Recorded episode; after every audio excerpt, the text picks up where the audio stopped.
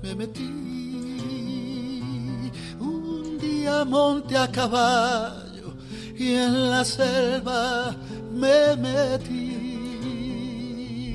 y sentí que un gran silencio crecía dentro de mí y sentí que un gran silencio crecía dentro de mí.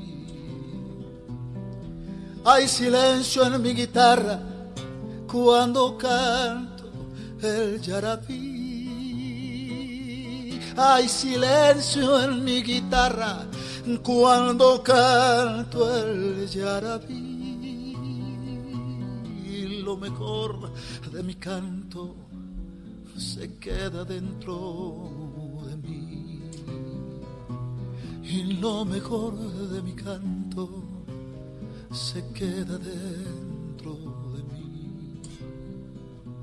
Le tengo rabia al silencio por lo mucho que perdí. Le tengo rabia al silencio por lo mucho que perdí.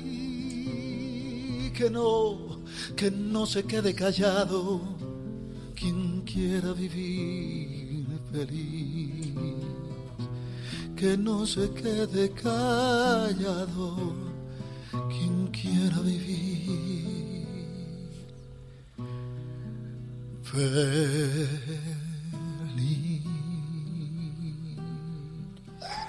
¡Wow!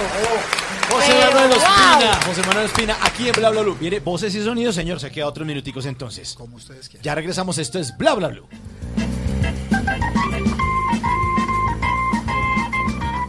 ¿Qué se requiere para una buena conversación?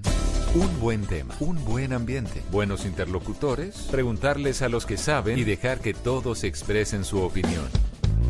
Cada noche encontraremos los ingredientes necesarios para las mejores conversaciones en Bla Bla Blue. Conversaciones para gente despierta. De lunes a jueves desde las 9 de la noche por Blue Radio y bluradio.com.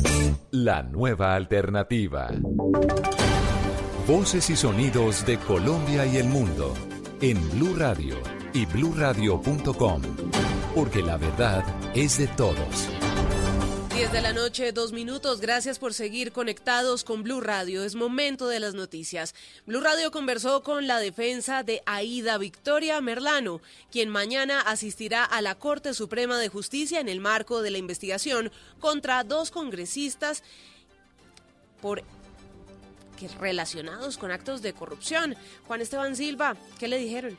Joana, buenas noches. Pues le quiero contar que el llamado de la Sala de Instrucción de la Corte Suprema de Justicia se da en el marco de la investigación contra los congresistas Arturo Char y Laureano Augusto Acuña Díaz por presuntamente haber incurrido en actos de corrupción electorales relacionados con la excongresista Aida Merlano. Pues conversó con el abogado de Aida Victoria, hija de la excongresista quien permanece en Venezuela.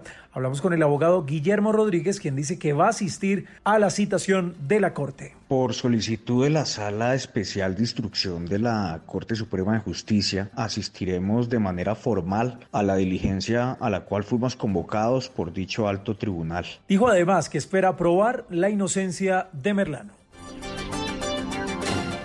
La Sociedad de Activos Especiales y el gobernador del Quindío anunciaron la entrega de los predios conocidos como la Posada Alemana y la Querendona, que eran del extinto capo Carlos Leder, para el desarrollo del proyecto denominado Ecoparques Jardín Quindío.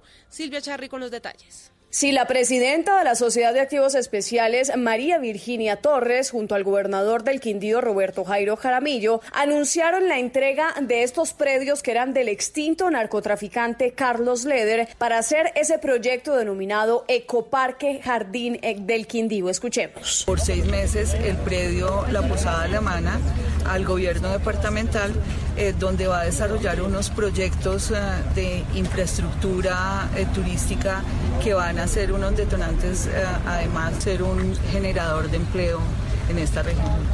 Explicaron que esos terrenos se entregan por medio de una figura legal conocida como destinación provisional que permite a la administración departamental iniciar las gestiones pertinentes para la utilización del predio y su posterior compra. Y se siguen adoptando medidas en Colombia por cuenta de la pandemia generada por el COVID-19. En el Valle del Cauca han sido cancelados al menos 20 eventos masivos programados para los próximos días. En Neiva se suspendieron los eventos de la celebración del cumpleaños de la ciudad y el gobernador de Tolima decidió cancelar el Festival Nacional de Música Colombiana. Lo que pasa en el país, aquí en Blue Radio. El alcalde de Neiva, Gorky Muñoz, determinó suspender la clásica de ciclismo y el Festival Folclórico Infantil previstos para el 23 y 24 de mayo, las rondas sanpedrinas que inician el próximo 21 de marzo, donde se escogen las candidatas al reinado popular del bambuco, se realizarán sin público. Se suspenden los eventos que realizaríamos en el marco de los cumpleaños del municipio de Neiva. Fue instalado el PMU que estará liderado por la Secretaría de Salud de Cali, desde donde se revisarán todos los hospitales y clínicas. Además, se coordinarán operativos de control y prevención. Jorge Iván Ospina es el alcalde de Cali. Orientamos la cancelación de todas las grandes asambleas que tengan visitantes del exterior que se adelanten en la ciudad de Cali.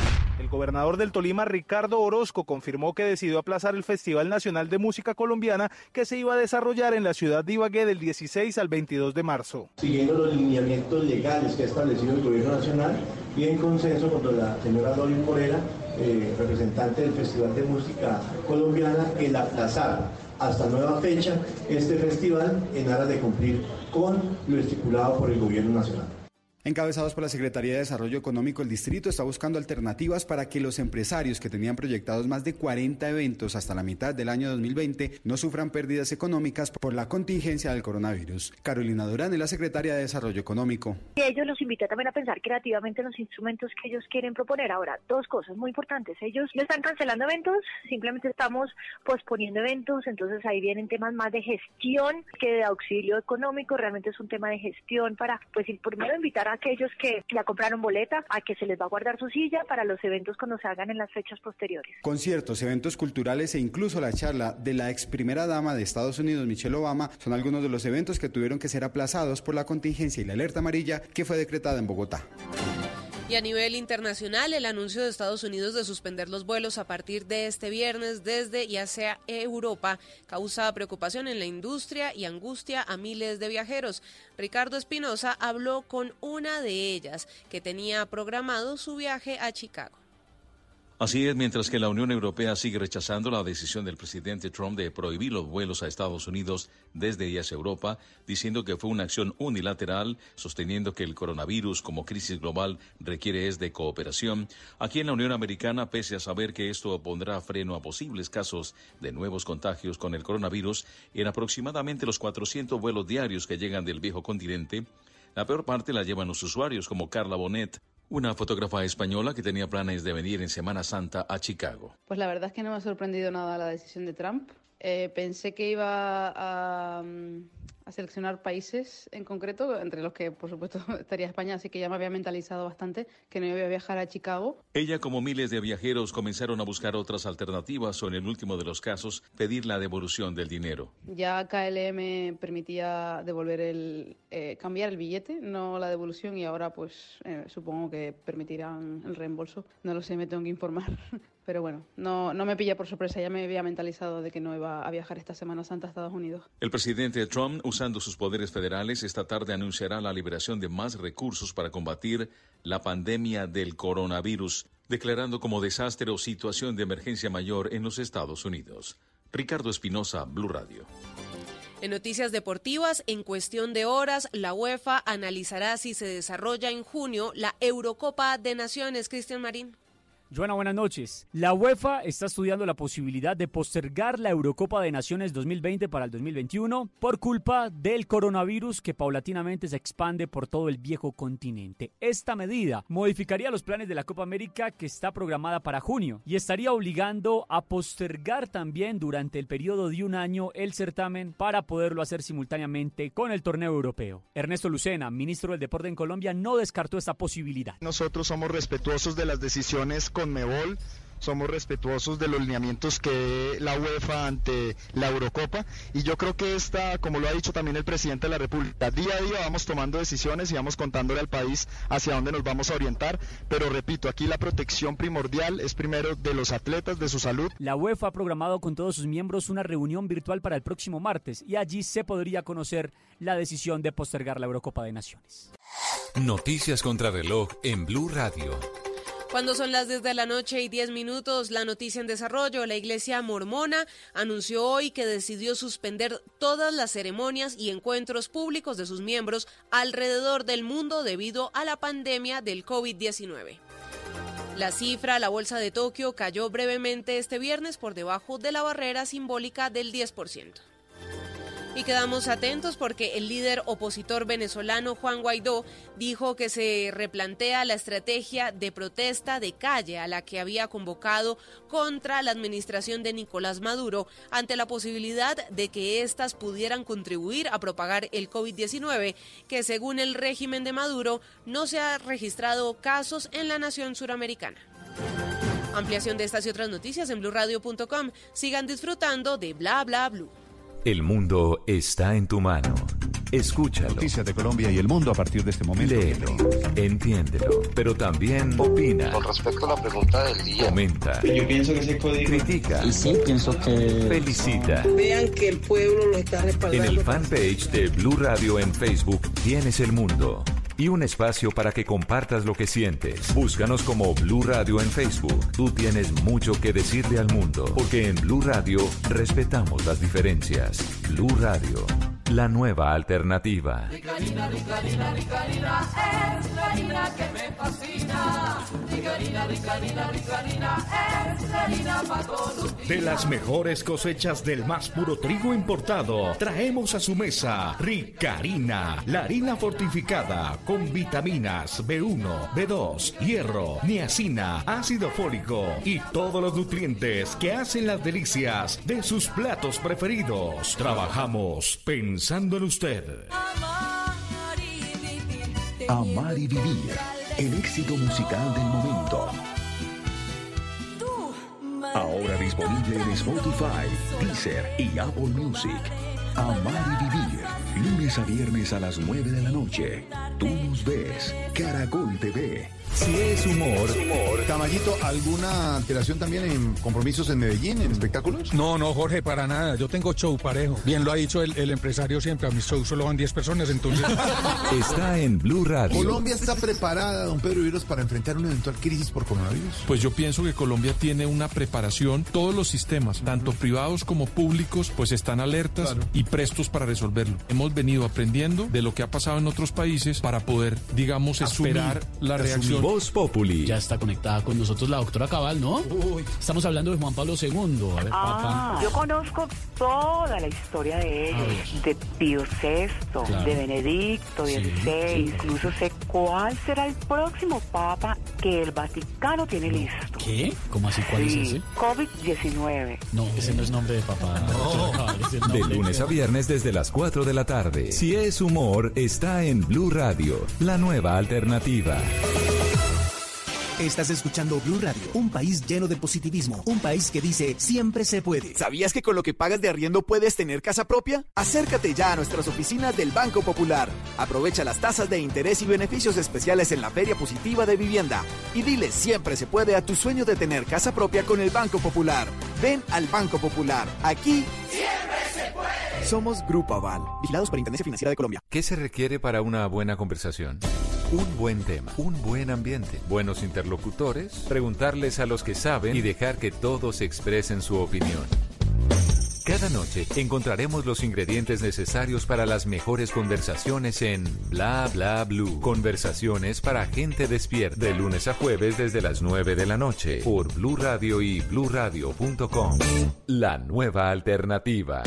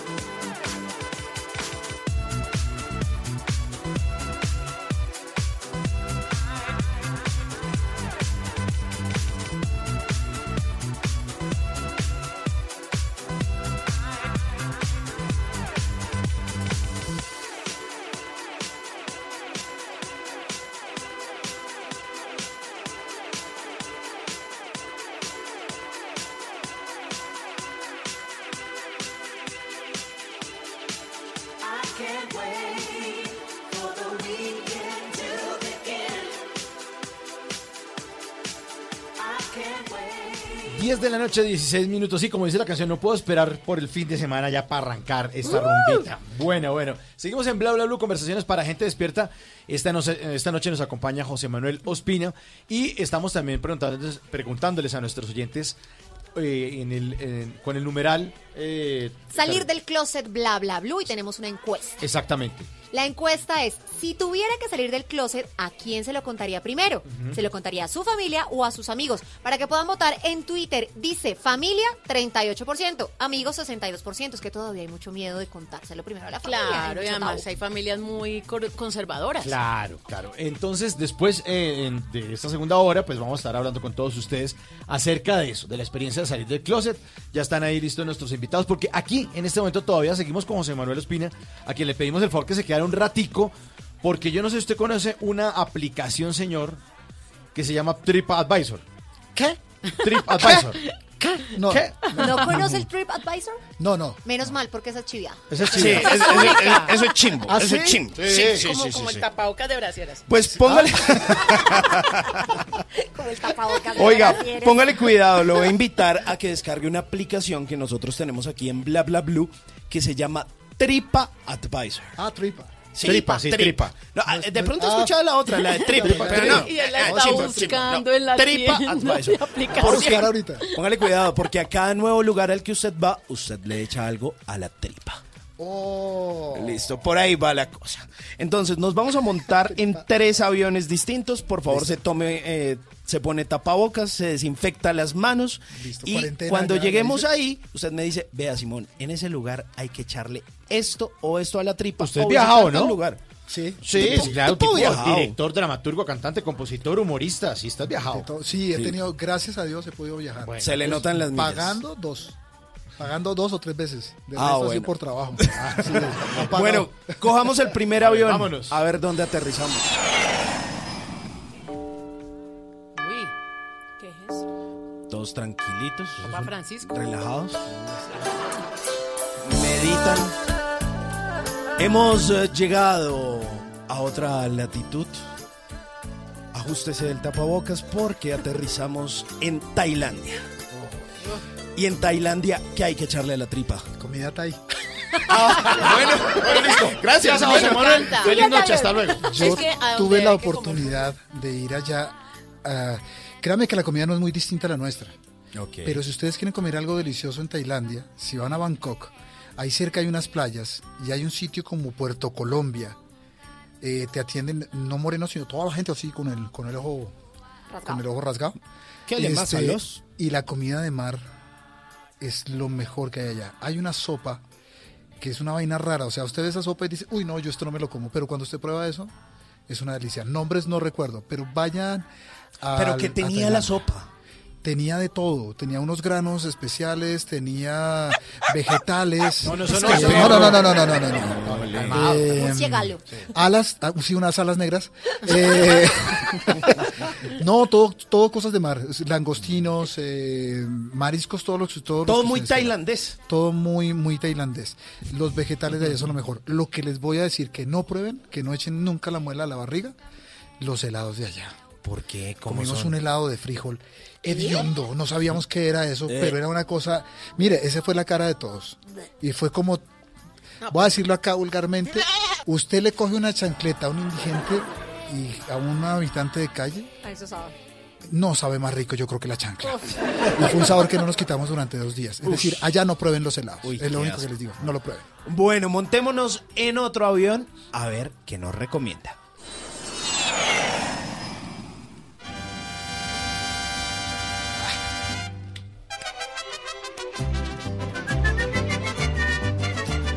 Y llegamos a México y si quiere precisamente a Puebla. A Puebla. ¿Y qué hay que echarle a la tripa de Puebla? Hay una, hay una cosa que se llama, que son como unos sándwiches de carne, esas cosas se llaman semitas. Son como unas mogollas con carne. Y es delicioso, es un sándwich delicioso. Pero lo que no pueden dejar de probar allá es el mole poblano. Ush, eso es lo Es una cosa deliciosa. Hay gente que no le gusta porque es una cosa dulce, porque es de chocolate y no sé qué vainas. Pero el mejor mole que hacen allá en, en México, el mole poblano. Es una delicia. Para mí fue lo mejor. Allá no venden burritos, allá no venden nada de esas cosas. O sea, eso es pura. El burrito es invento nuestro o es invento gringo. Gringo. Eso, Eso es no es nuestro, eso es Tex-Mex. Pero lo que, lo que, lo que uno, lo que yo sí le recomiendo a la gente es eso. Y quieren comer delicioso, vayan a la plaza de mercado. Todas las plazas que son las réplicas de la película Coco, vayan a esos sitios. No son los más baratos, pero la comida te la hace la gente que sabe hacer. Que la sabe hacer. Y los tacos como son, que les corre a uno así, la grasa Claro, por en todos los dedos. todo, entonces- los- sí, así. los. Y los helados de allá. El helado las- de Güero las uy, sí, las, las Las aguas, aguas frescas. frescas. Y lo mejor para tomar allá, que es lo que, lo que adoro de México, el agua de horchata. Uy, la Ah, la horchata es muy rica. Y si quieren llegar del aeropuerto a pasarla rico, se toman una bandera. Y ya. ¿Qué es ¿Qué una es una bandera? ¿Qué es eso? Es un licor con. Son tres licores que hacen los colores de la bandera. Ah. Mexicano. Y así van a quedar ustedes hechos una bandera. Está buenísimo, nunca nos ¿En habían dado esa recomendación. En México. No, en, sí, sí, en pero el DF. ¿En, En en algún lugar bandera. específico la bandera? Eh, ¿Cómo? ¿En algún lugar específico Entrando del aeropuerto nos la tenían nosotros de regalo las personas que nos recibieron. Ah, en el Benito Juárez, pregunte por la bandera. Por la bandera. Pregunte por la bandera y ahí se la dan. La de tomar. Listo. De tomar. Y cogemos un tercer avión y aterrizamos a ver en qué ciudad.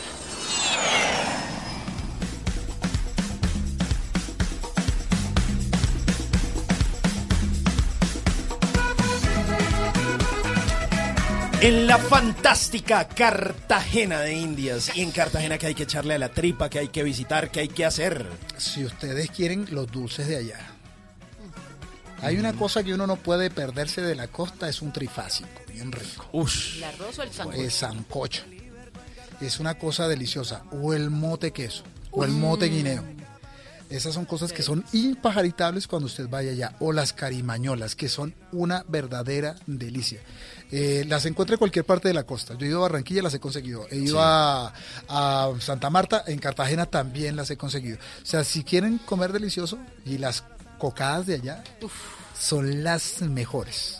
Sí, Y lo más rico de todo, y el arroz con pega, ese cucayo que Oh. hacen allá. uy.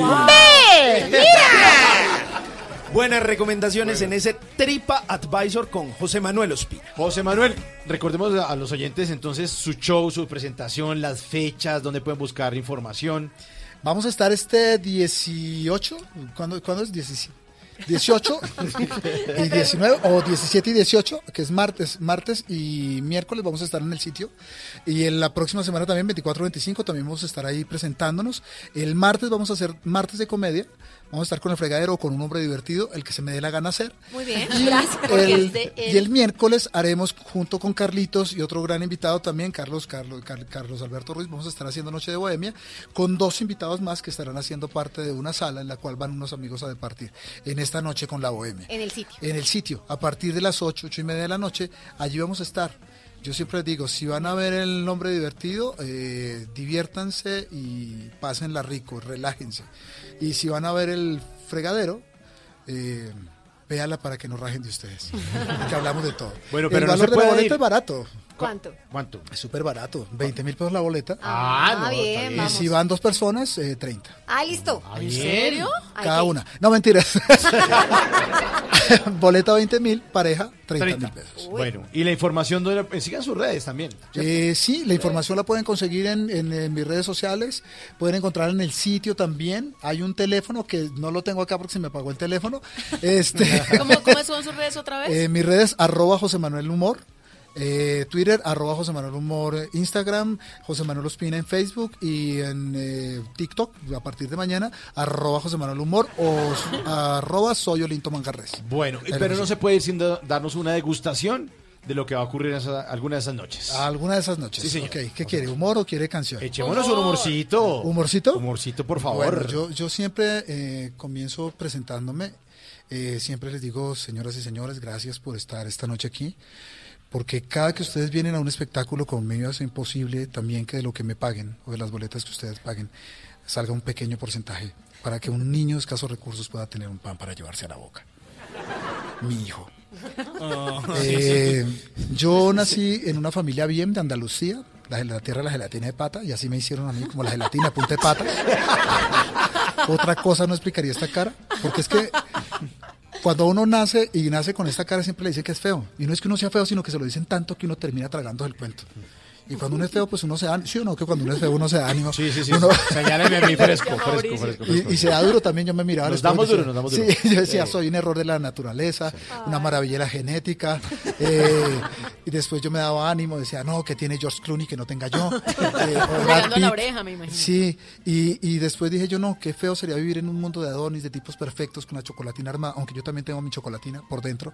Eh, la guardo debajo de la grasa y, y- y- y aplicando el mandato de la Biblia, pero a lo paisa, hombre con hombre, mujer con mujer, de- de- en el mismo modo, en sentido contrario. Y después les cuento eh, lo que ha pasado con mi vida, lo feo de, de creerse feo, lo feo del matrimonio, lo más feo del matrimonio que es la separación, eh, lo más feo de la separación, la repartición de bienes. Sí, porque yo cuando me separé, la repartición fue equitativa, mitad y mitad. Ella se quedó, por ejemplo, con el apartamento, ella se quedó con la parte del apartamento y yo con la parte de la calle. Eh, y por último, que es lo más feo, es el examen de próstata, Uy. que me lo hizo el doctor Manotas.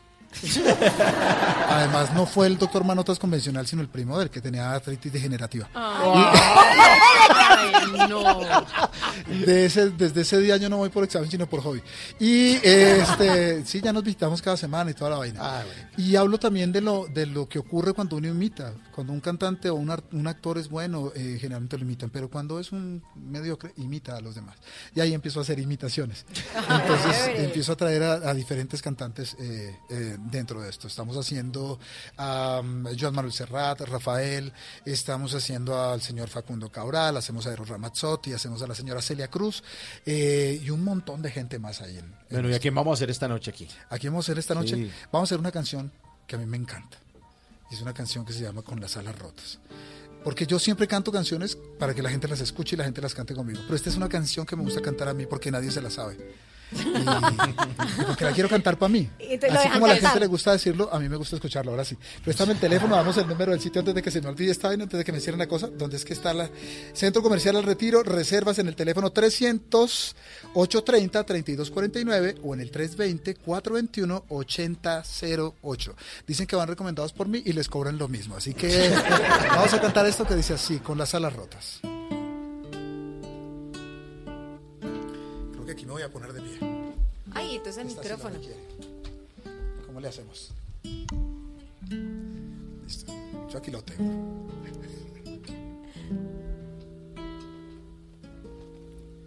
Mis ojos conocieron la dulzura cuando me miraste, mi piel supo el calor de la ternura. Cuando me tocaste, desde entonces eres mi único motivo, mi vida, mi lema, mi emblema. Y así me acostumbraste a ser velero, solo de tus vientos, y la ansiada paz en tus te quiero y en tus dulces besos. Y hoy que sabes que me tienes en tus manos, te alejas y entonces me dejas con las alas rotas, con el alma helada,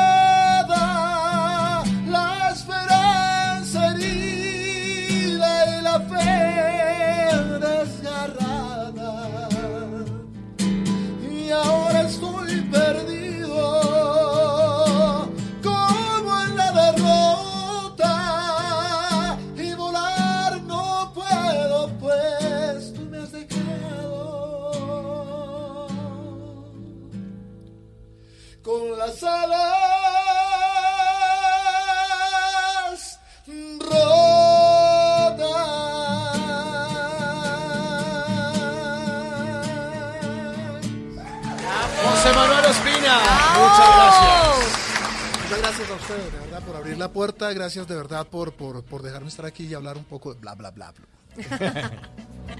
Amigos, Baby, me back. familia, Me sube la bilirrubina. algo para compartir. Déjame robarte un beso. Lo único que falta es la música. Los viernes y sábados en la noche, Blue Radio pone el ritmo para disfrutar del fin de semana con la mejor música. Blue Música, fin de semana. Viernes y sábado por Blue Radio y bluradio.com. La nueva alternativa. Bla bla blue. Conversaciones para gente despierta.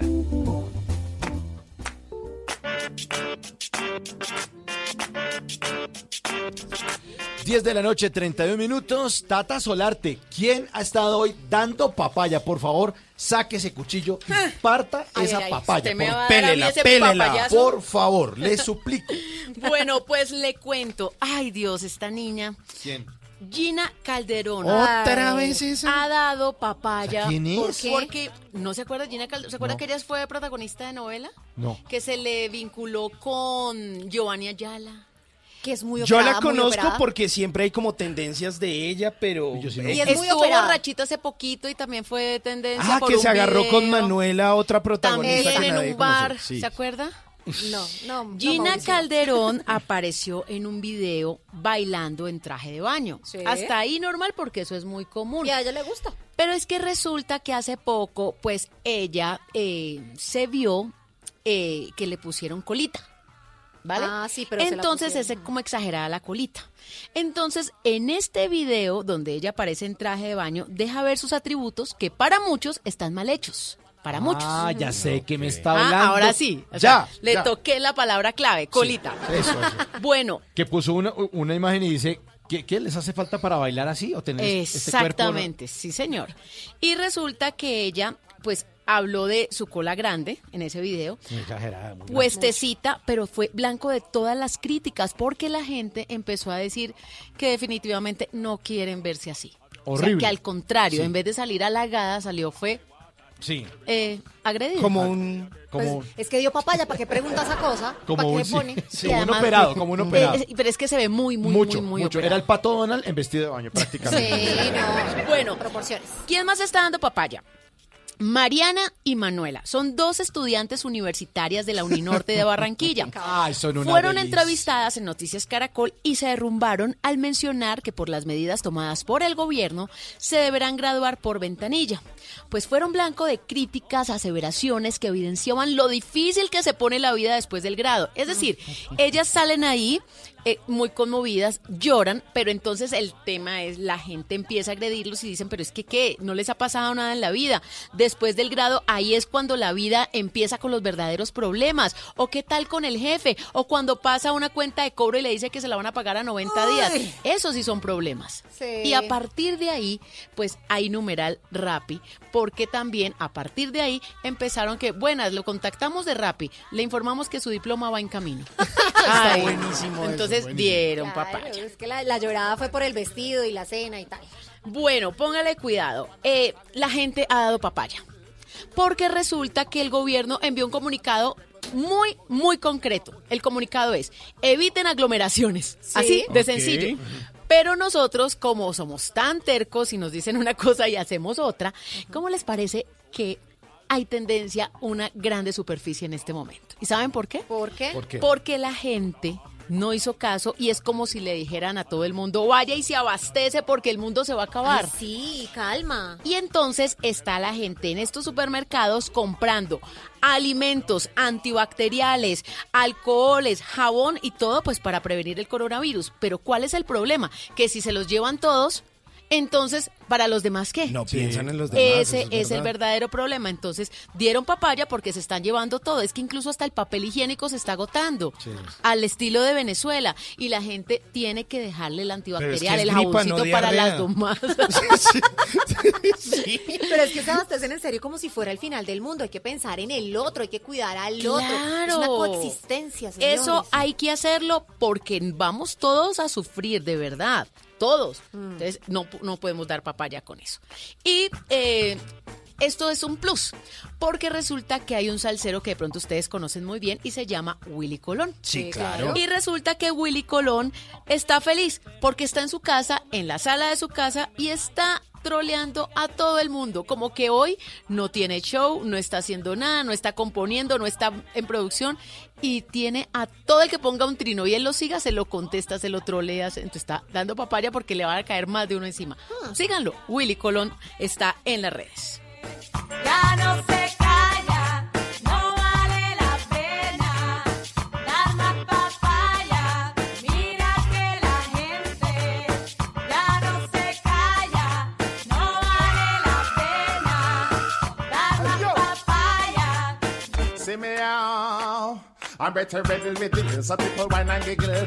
Y ahora, en Bla Bla Blue, hablando en serio.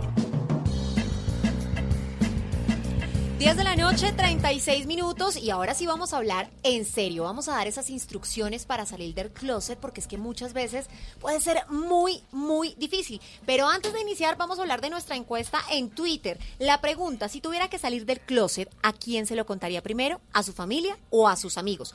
Pues están las votaciones en este momento un 38% a la familia y un 62% a los amigos. Pero adicionalmente, si nos quieren contar cuándo ha querido salir de su closet, así no- usted no sea gay, si ya salió, sea o no sea gay, cómo le fue, a quién le dijo primero, lo puedo hacer con un hashtag, Simón. Sí, el hashtag es salir del closet bla bla blue y ya tenemos opiniones como la de Fernando Sánchez que dice yo se lo contaría primero a mi mamá, es en quien confío y no existe la posibilidad de que me discrimine. Bueno, pues parece que fuera algo parecido en la población gay. Empieza por lo general a sentirse diferente, no le gustan las personas del sexo opuesto desde pequeño y mientras pocos deciden exteriorizarlo y las familias lo aceptan, muy pocos casos, otros deciden guardarlo como si fuera un pecado mortal y deciden esconderlo en un gran closet.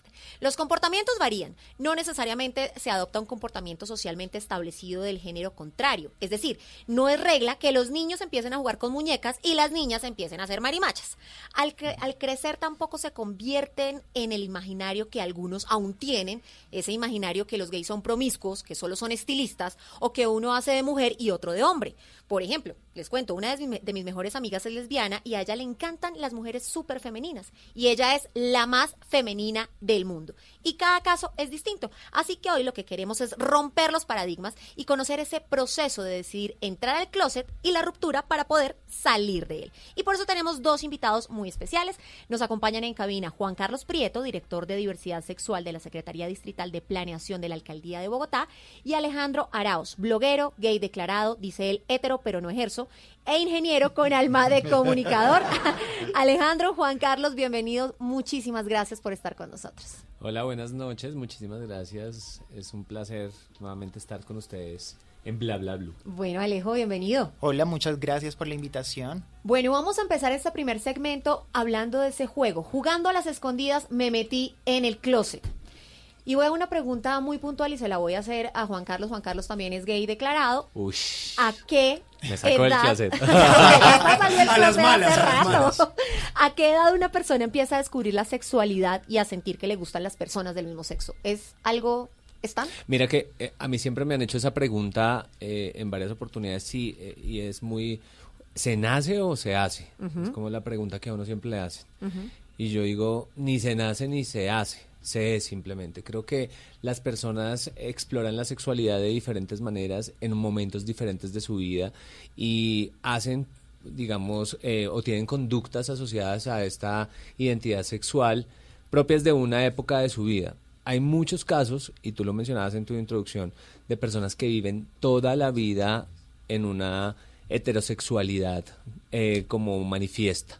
Y a los 50, 60 años deciden explorar la homosexualidad y viven felices. Como hay quienes lo decidimos desde pequeños, bueno, yo no tan pequeño, realmente yo salí del closet a los 24 años. Wow. Pero, pero digamos que hay personas que desde pequeñas eh, deciden eh, manifestar eh, su orientación sexual de diferentes maneras. Pero Juan Carlos, usted sale del closet a esa edad, pero ¿en qué momento sintió esa inclinación o ese gusto o esa preferencia por las personas de su mismo Pero me- sexo? mira que eso es muy casual. Yo, yo me iba a casar con una chica y, y yo viví toda mi vida de la adolescencia a la juventud en una heterosexualidad y, y, pues vivía feliz, solo que eh, descubro mi sexualidad decido explorar otros, otras, otras Pero maneras. como uno se va a casar con una mujer Yo termina- la amaba, yo la amaba. ¿Y qué pasó para que no se Y casara? sexualmente funcionaba muy Ajá. bien. Y fue, digamos, mi, mi, mi inmersión en la homosexualidad fue más eh, producto de también una decepción amorosa con ella, de la que me iba a casar. Y decidí como, bueno, pues probemos a ver qué pasa con el tema. E, e inicialmente me leía como bisexual. Ya Pero después- era alguien que lo estaba eh, desde hace rato como eh, coqueteando, No, conquistando. nada, cero. Pues obviamente, no mentiras, obviamente no. Pero sí, sí me caían. es que- Ah, sabia. ¿con quién cree que estoy hablando? Es que, es que Juan Carlos tiene lo suyo. ¿Cuánto mide Juan Carlos? Un 81. Un 81, esa cuerpa. O sea, yo sí, cuando sí, lo sí. conocí, lo vi por primera vez, dije, este es, y luego dije, no, ya no. Ya no. Baila. Es que con Caro trabajábamos. Este es mi, mi amigo, Mi chévere. amigo, Entonces, no, digamos, lo descubren de diferentes maneras, digamos. Y en mi caso fue diferente. Pero sí, lo que sí ya está bastante revaluado es el hecho de que los gays sufrimos de un trauma cuando chiquitos, que es que nos violaron, que es que, mejor dicho, a nosotros nos pasó algo terrible y que por eso decidimos ser gays, ¿no? Son descubrimientos, son nuevas formas de identificarse, de construirse uno y de relacionarse con las personas que hace que uno tome decisiones en su vida. Y usted dijo que se, que se convirtió en ese momento a partir de esa experiencia homosexual en bisexual, o sea, seguía con las mujeres y con los hombres. ¿En qué momento se vuelve homosexual? Pues yo digo, no es ¿O Yo en qué digo, momento deja atrás la heterosexualidad? como, como, como, La como, como mi orientación sexual, la construyo.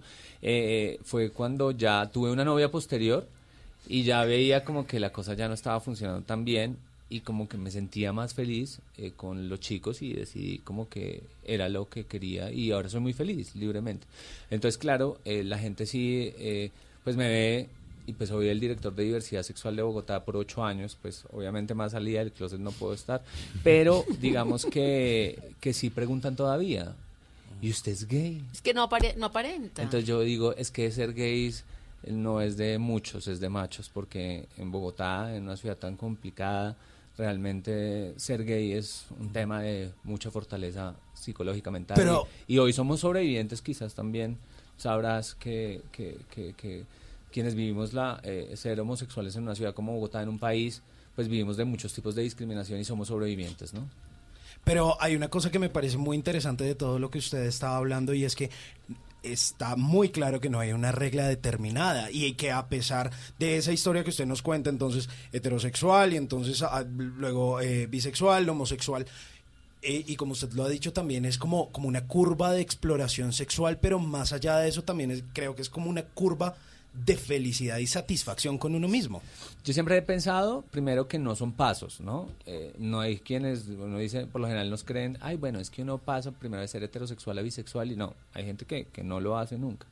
Y no se trata también salir del closet de una confesión, ¿sí? Como, ay, voy a confesarle al mundo que soy gay, sino yo siento como una liberación, como una cosa que tú dices... Una eh, carga menos, Sí, o sea, que nota ser feliz, con esto no le estoy haciendo daño a nadie, realmente me siento pleno y, pues mi sexualidad pues es mía. Lo que pasa es que a los gays nos toca exponerla muy pública, ¿no? A nosotros sí se nos cuestiona desde lo sexual, desde lo afectivo, quién es el hombre, quién es la mujer, Mm. quién es el muerde almohada, quién es más femenino. Todo eso nos lo preguntan Todo a el nosotros. tiempo. Yo no me imagino que a Carolina le pregunten, bueno, ¿y tú cómo tienes relaciones sexuales? Y entonces Sí, sí, sí. Bueno, entonces que entre amigas, entre amigas hablamos Pues mucho sí, del pero tema. público Pero es- público no. Sí, O sea, nosotros, ¿quién es el pasivo, quién es el activo, quién tiene el... Nada. Nos decimos que contabilidad cero. Sí, claro. Alejandro, nos está acompañando Señora. también Alejandro Araos.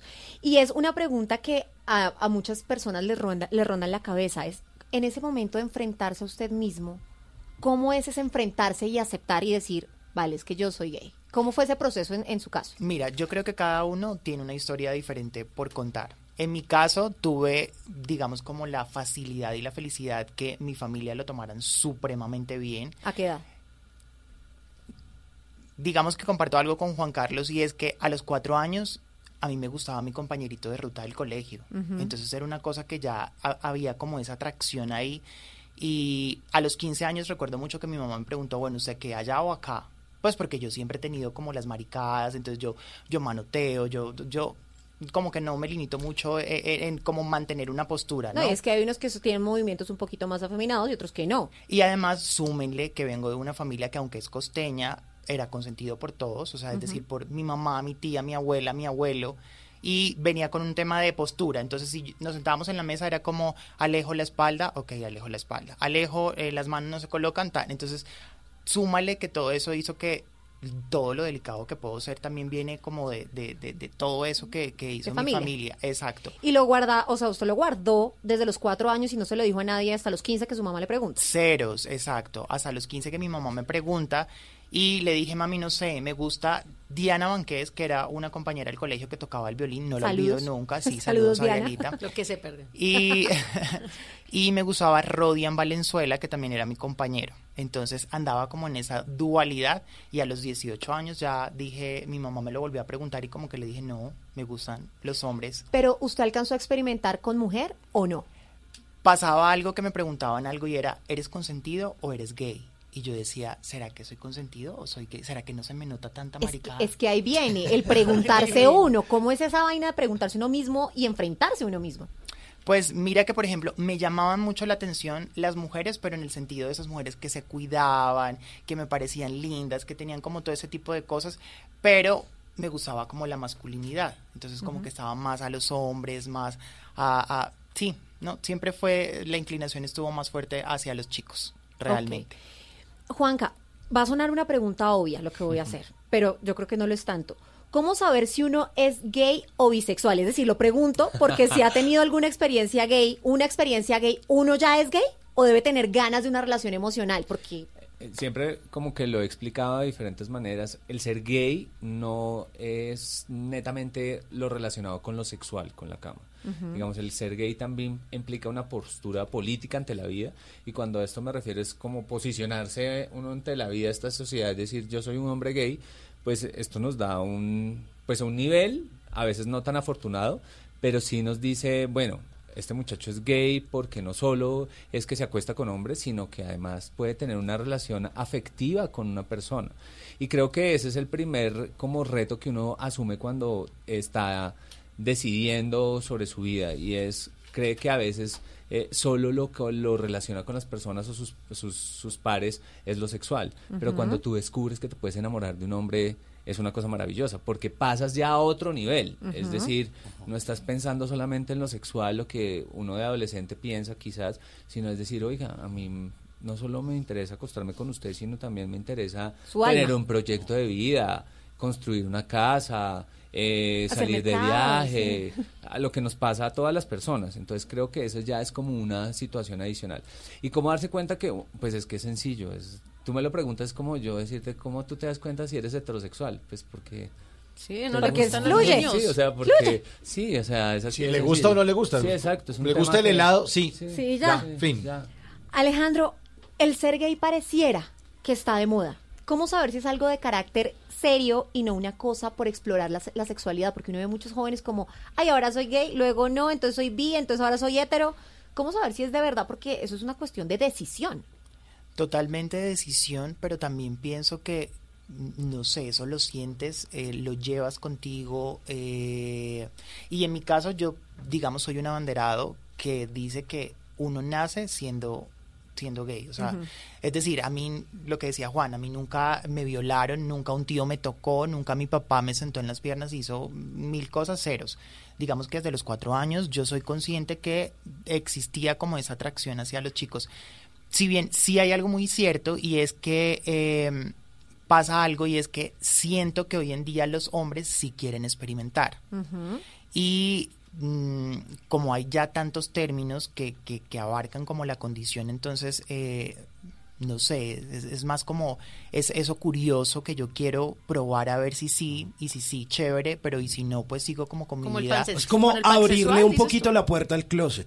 Y si algo se vuelve a guardar. Sí, No, no. pero y- que ni fuera Narnia. y- No, Es que dentro hay un mundo por explorar. Es que mira que, por ejemplo, yo tengo una amiga que se fue a España y antes de irse me dijo, me, me- me has gustado siempre. Y yo, ah, bueno, sí, chévere. Bien. Sí, Bien cuando de pronto siento que se me, se me va acercando más y yo, eh, Mari, tú, beso. Y realmente, pues como que le correspondí, pero creo que cuando tú estás bien definido, tú sabes hacia dónde vas. Entonces, creo que en la vida a uno le pueden colocar muchas eh, tarabas o pruebas, como lo quieran eh, llamar, Pero si tú estás definido, es como si yo te digo a ti, no, no sé, una chica te empieza a, to- a tocar, pues a menos que tú quieras experimentar, pues tú vas a ceder. De lo contrario, si te sientes súper segura Dices de que no. eres una mujer, pues tú vas a decir, oye, mira, ¿sabes qué? No. Pero me ha pasado, por ejemplo, con, con chicos que a veces uno empieza como, no sé si se puede decir, como mariquear uno ahí, ay, ven, que no sé qué, ta, ta, ta.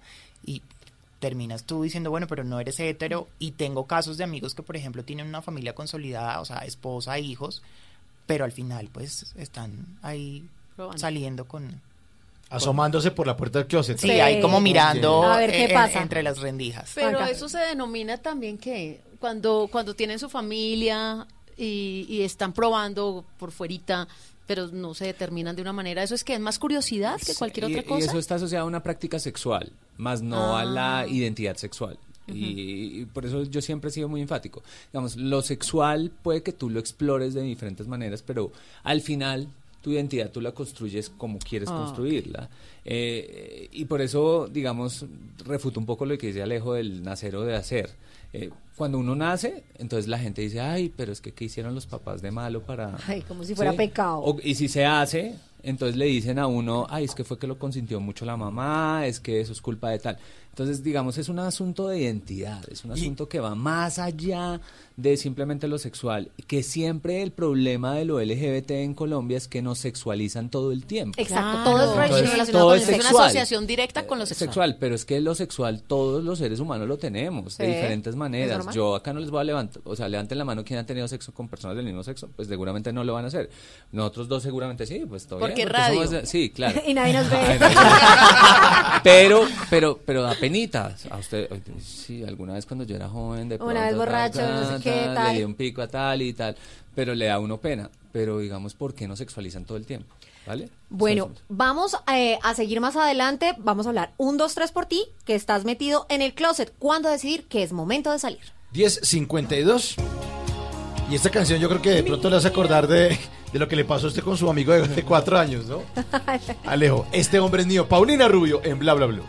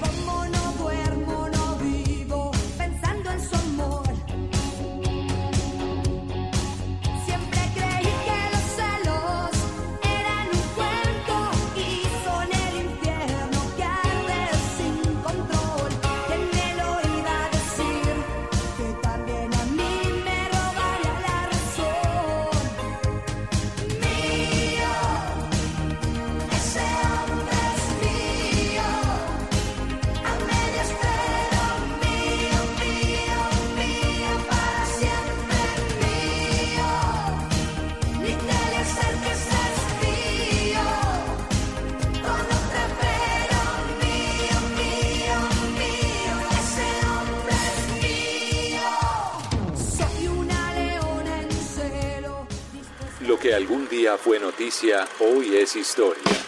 En Bla Bla Blue, antes de que se acabe el día.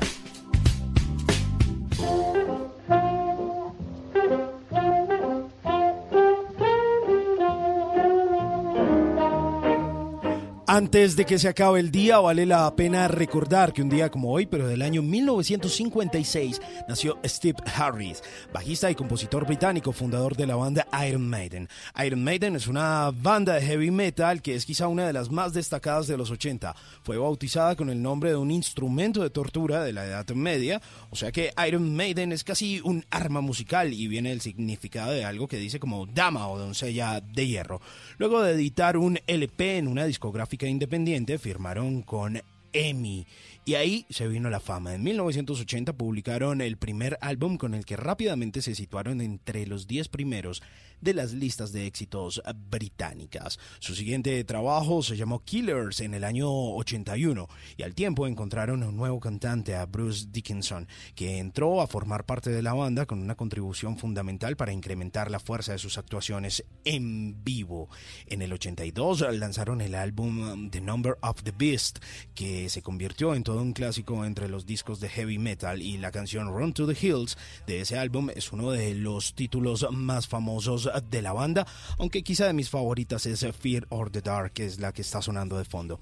Iron Maiden probablemente es la banda más emblemática del heavy metal, ya que ha contribuido decisivamente a impulsar el género e influido en varias generaciones de músicos que inspiraron el inconfundible sonido Maiden. Antes de que se acabe el día, relájese. Quítese las punteras y esa ropa negra con camisetas de calaveras. Todos sabemos que detrás de ese cabello largo y esas uñas negras también hay una persona que cuando está borracha le gusta el perreo.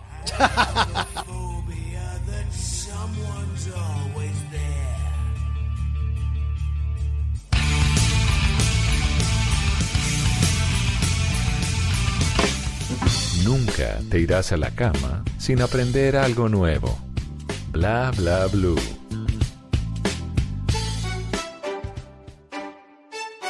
¿Qué pasa contigo?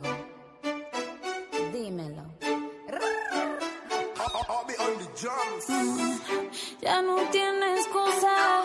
Hoy salió con su amiga. Dice que pa' matar la tusa. Que porque un hombre le pagó mal.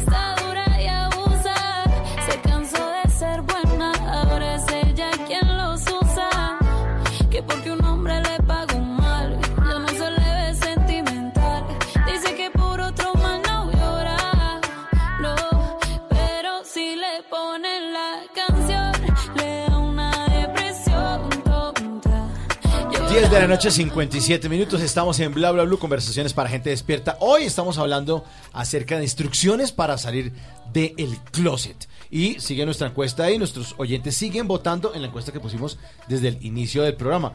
Si tuviera que salir del closet, ¿a quién se lo contaría primero? ¿A su familia o a los amigos? Responden nuestros oyentes, 458 votos. A la familia, 38%. Amigos, 62%. A veces hay más confianza, ¿sí ve? Porque la familia juzga mucho, los amigos Claro. a uno lo aceptan. Lo entienden, porque lo son, entienden. son afines a uno. Andrea Valenzuela dice, qué tema tan interesante como heterosexual, a veces salgo con preguntas que generan incomodidad a mis amigos gays. Qué chévere que una persona como Alejo esté aquí hablando de su experiencia de vida. Y nos dice por acá Fernando López, cuando yo salí del closet, primero le conté a mi hermana y creo que la familia siempre nos brinda un apoyo fundamental.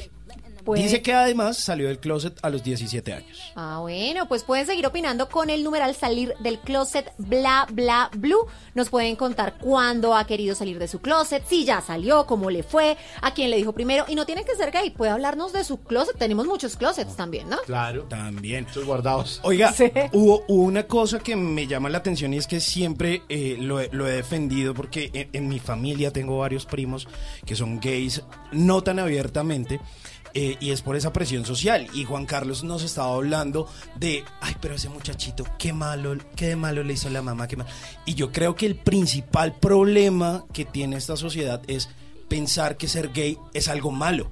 Y eso es lo que hay que quitar completamente, ¿no? Sí, de acuerdo. Digamos, eh, hay muchos imaginarios eh, negativos eh, sobre lo que significa no solo ser gay, lesbiana, bisexual y sobre todo trans, como lo habíamos hablado ya en algún programa. Y creo que la principal tarea que, nos, que tenemos muchos gays, sobre todo como Alejo, que es tan visible, o, u otros que hay por ahí en el mundo, es estos testimonios, porque ayudan realmente a que la gente entienda que venga, en serio, todavía en pleno siglo XXI nosotros nos cuestionamos si ser gay está bien o está mal. No, es perfectamente normal o perfectamente anormal, porque yo siempre he dicho que nota me declaro absolutamente anormal porque qué pereza ser normal. como- Claro, y es que hay muchos casos, yo no sé si ustedes en, en los comentarios diarios, en las charlas que uno tiene con la familia o con los amigos, se habla de un político, de un empresario o de un cantante. No, pero no, pero es que es gay. ¿Y qué? No, y uno ¿Y como mamá también cuando tiene hijos hombrecitos, uno también ya ya sabe y habla con ellos. El, el hijo que no tiene novia y entonces uno empieza como a cuestionarlo y también a darle esa parte de tranquilidad. Mi amor, si te gustan la- las mujeres o si te gustan los niños, no hay problema. problema. O sea, que, que entiendan que es algo que no van a ser juzgados, al menos no en esta época. Mire, tengo un oyente de Puerto Rico que dice que en la isla, por ejemplo, antes se usaba esa expresión de salir del closet.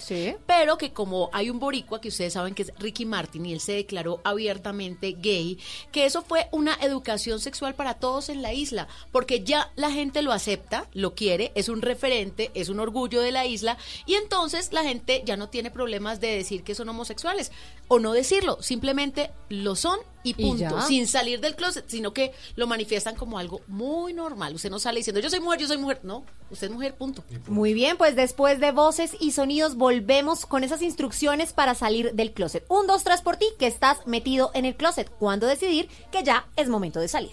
We let them rats talk. Don't run up on us cause they letting the max off. Pero si le ponen la canción, le da una depresión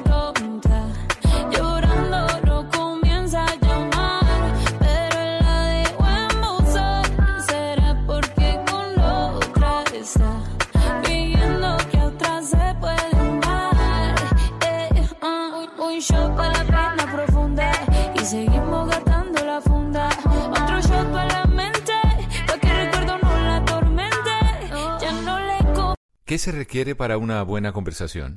Un buen tema, un buen ambiente, buenos interlocutores, preguntarles a los que saben y dejar que todos expresen su opinión. Cada noche encontraremos los ingredientes necesarios para las mejores conversaciones en Bla Bla Blue. Conversaciones para gente despierta. De lunes a jueves desde las 9 de la noche por Blue Radio y bluradio.com. La nueva alternativa. Voces y sonidos de Colombia y el mundo en Blue Radio y bluradio.com. Porque la verdad es de todos. Son las 11 de la noche, dos minutos. Soy Javier Segura y esta es una actualización de las noticias más importantes de Colombia y el mundo en Blue Radio. De un infarto falleció esta noche en Barranquilla el delegado de la Registraduría del Atlántico, Wilson Pérez. Ingel de la Rosa tiene la información. En la clínica del Caribe, a donde ingresó desde el pasado sábado por problemas coronarios, falleció la noche de este jueves el delegado de la registraduría en el Atlántico, Wilson Alberto Pérez de la Rosa. Al funcionario lo sorprendió la muerte a sus 56 años, solo 20 días después de haberse posesionado en el cargo. Pérez sufrió un infarto luego de haber sido sometido a dos cirugías cerebrales esta misma semana. Durante su ejercicio profesional, fungió como asesor del ICA, director administrativo de la Contraloría Distrital de Barranquilla y fiscal delegado ante jueces municipales y promiscuos. Su cuerpo será velado y sepultado en Jardines de la Eternidad este viernes 13 de marzo. Gracias, Ingel. Y en Santa Marta las autoridades localizaron a la turista chilena cuyos familiares habían reportado como desaparecida. Luis Oñate. Se trata de la turista chilena Fernanda Espinosa Flores, de quien las autoridades dijeron que se encuentra en buenas condiciones de salud y lograron comunicarse con ella, quien les manifestó que en un bus de servicio público se dirige en estos momentos de Cartagena con destino a la ciudad de Cali.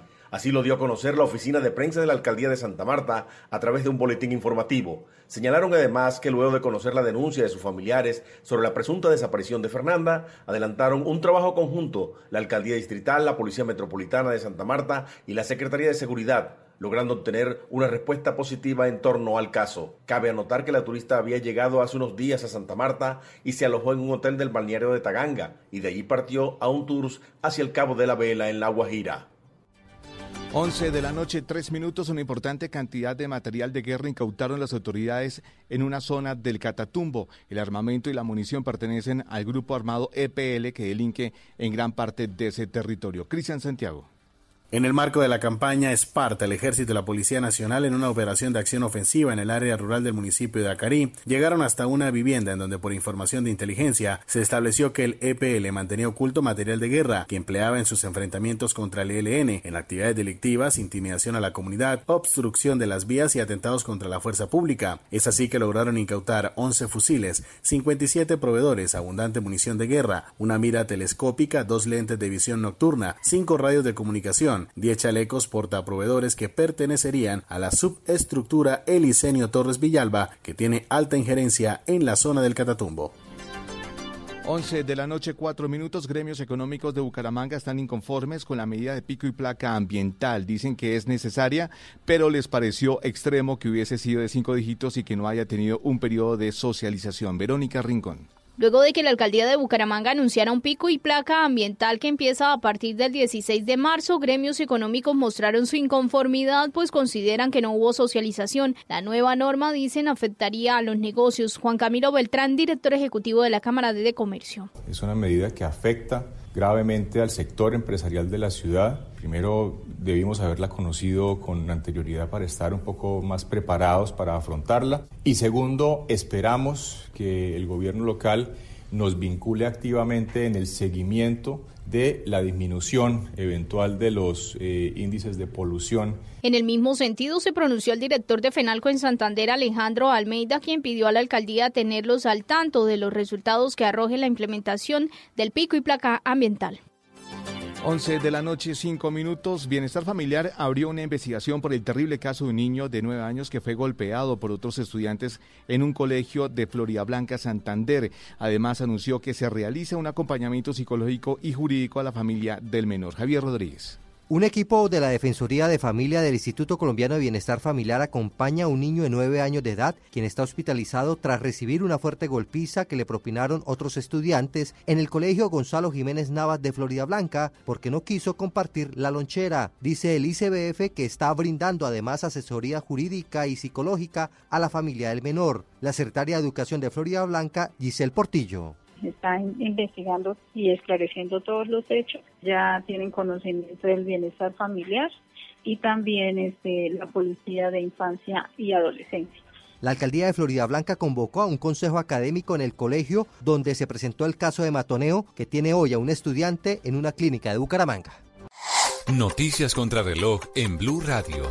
Y cuando son las 11 de la noche y 7 minutos en desarrollo, la reunión entre el gobierno y el Comité Nacional del Paro, que estaba programada para el próximo lunes 16 de marzo, está embolatada por cuenta del brote del coronavirus y el inconformismo de las 56 organizaciones que integran el comité por la negativa del gobierno de negociar los 104 puntos ampliados del paro. La cifra, la plaza bursátil colombiana acumula una desvalorización del 30% en lo que va del año. El Colcap, que es el principal índice accionario de la Bolsa de Colombia, retrocedió 9,35%. En la jornada se negociaron apenas 107 mil millones de pesos. Y seguimos atentos porque Corea del Sur informó hoy por segundo día consecutivo que ha tenido la menor cifra de nuevos casos diarios de coronavirus en casi tres semanas, 110, aunque las autoridades siguen vigilando estrechamente los brotes en torno a Seúl, donde vive la mitad de la población de ese país. La ampliación de estas y otras noticias encuéntrelas en blurradio.com. Sigan en sintonía con Bla Bla Blue. Conversaciones para gente despierta. El mundo está en tu mano. Escúchalo. Noticias de Colombia y el mundo a partir de este momento. Léelo, entiéndelo, pero también opina. Con respecto a la pregunta del día. Comenta. Yo pienso que ese código. Critica. Y sí, pienso que. Felicita. Vean que el pueblo lo está respaldando. En el fanpage de Blue Radio en Facebook tienes el mundo y un espacio para que compartas lo que sientes. Búscanos como Blue Radio en Facebook. Tú tienes mucho que decirle al mundo, porque en Blue Radio respetamos las diferencias. Blue Radio, la nueva alternativa. Estás escuchando Blue Radio, un país lleno de positivismo, un país que dice siempre se puede. Trae tus deudas de otros bancos y solicita ya tu compra de cartera del Banco Popular para tus tarjetas de crédito, con una tasa del 0.76% o del 0.80% mes vencido, del 1 de febrero al 31 de marzo. Con tasas así, tu dinero rinde más. Solicítala en nuestras oficinas o a través de la línea verde. Consulta condiciones en bancopopular.com.co. Banco Popular. Siempre se puede. Somos Grupo Aval, vigilado Superintendencia Financiera de Colombia. Si es humor, Tamayito, ¿alguna alteración también en compromisos en Medellín, en espectáculos? No, no, Jorge, para nada. Yo tengo show parejo. Bien lo ha dicho el, el empresario siempre. A mis shows solo van 10 personas, entonces. Está en Blue Radio. ¿Colombia está preparada, don Pedro Viveros, para enfrentar una eventual crisis por coronavirus? Pues yo pienso que Colombia tiene una preparación, todos los sistemas, tanto privados como públicos, pues están alertas y prestos para resolverlo. Hemos venido aprendiendo de lo que ha pasado en otros países para para poder, digamos, esperar la reacción. Voz Populi. Ya está conectada con nosotros la doctora Cabal, ¿no? Estamos hablando de Juan Pablo II. A ver, Ah, papá. yo conozco toda la historia de ellos, de Pío VI, Claro. de Benedicto Sí, XVI, sí. incluso sé cuál será el próximo papa que el Vaticano tiene listo. ¿Qué? ¿Cómo así? ¿Cuál Sí, es ese? COVID-19. No, ese no es nombre de papá. De lunes a viernes desde las 4 de la tarde. Si es humor, está en Blue Radio, la nueva alternativa. ¿Qué se requiere para una buena conversación? Un buen tema, un buen ambiente, buenos interlocutores, preguntarles a los que saben y dejar que todos expresen su opinión. Cada noche encontraremos los ingredientes necesarios para las mejores conversaciones en Bla Bla Blue. Conversaciones para gente despierta. De lunes a jueves desde las 9 de la noche por Blue Radio y bluradio.com. La nueva alternativa.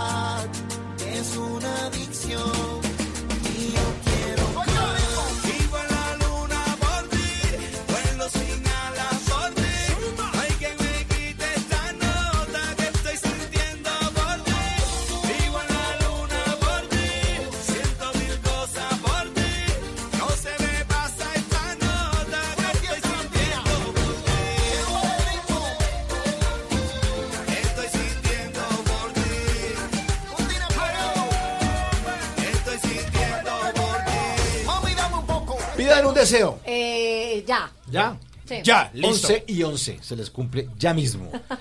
Deseo de bla bla bla. En esta tercera hora seguimos hablando de instrucciones para salirse del closet. Y es una nota de amor de Carlos Vives al lado de Wisin y Daddy Yankee. Una canción que es un espectáculo y que fue la canción de cierre de un concierto espectacular que hizo Carlos Vives en el estadio El Campín. Corría más o menos el año de 2015, agosto. Yo sé que Tata también se disfrutó de ese concierto porque era Carlos Vives y sus amigos. Ah, E como tiene tantos amigos. Wisin. Es que todo el mundo quiere ser amigo de. Y de todo- Carlos el único que no llegó fue Mark Anthony. ¿Se acuerda que el Sí, avión, presentó el avión se le- tuvo una falla mecánica y se regresó? Pero fue un concierto maravilloso porque luego de ese regreso, pues, eh, y bueno, ahí de la mano de Andrés Castro, varias producciones y toda la cosa, creo que fue como el estallido y la contundencia de Carlos Vives de decir, aquí estoy presente, y luego de ese concierto que tuvo, bueno, mucho eco mediático y por supuesto varias versiones, luego se hizo el en vivo en la Bahía de Santa Marta, que, Que fue también es maravilloso. sensacional, al aire libre, con ese clima,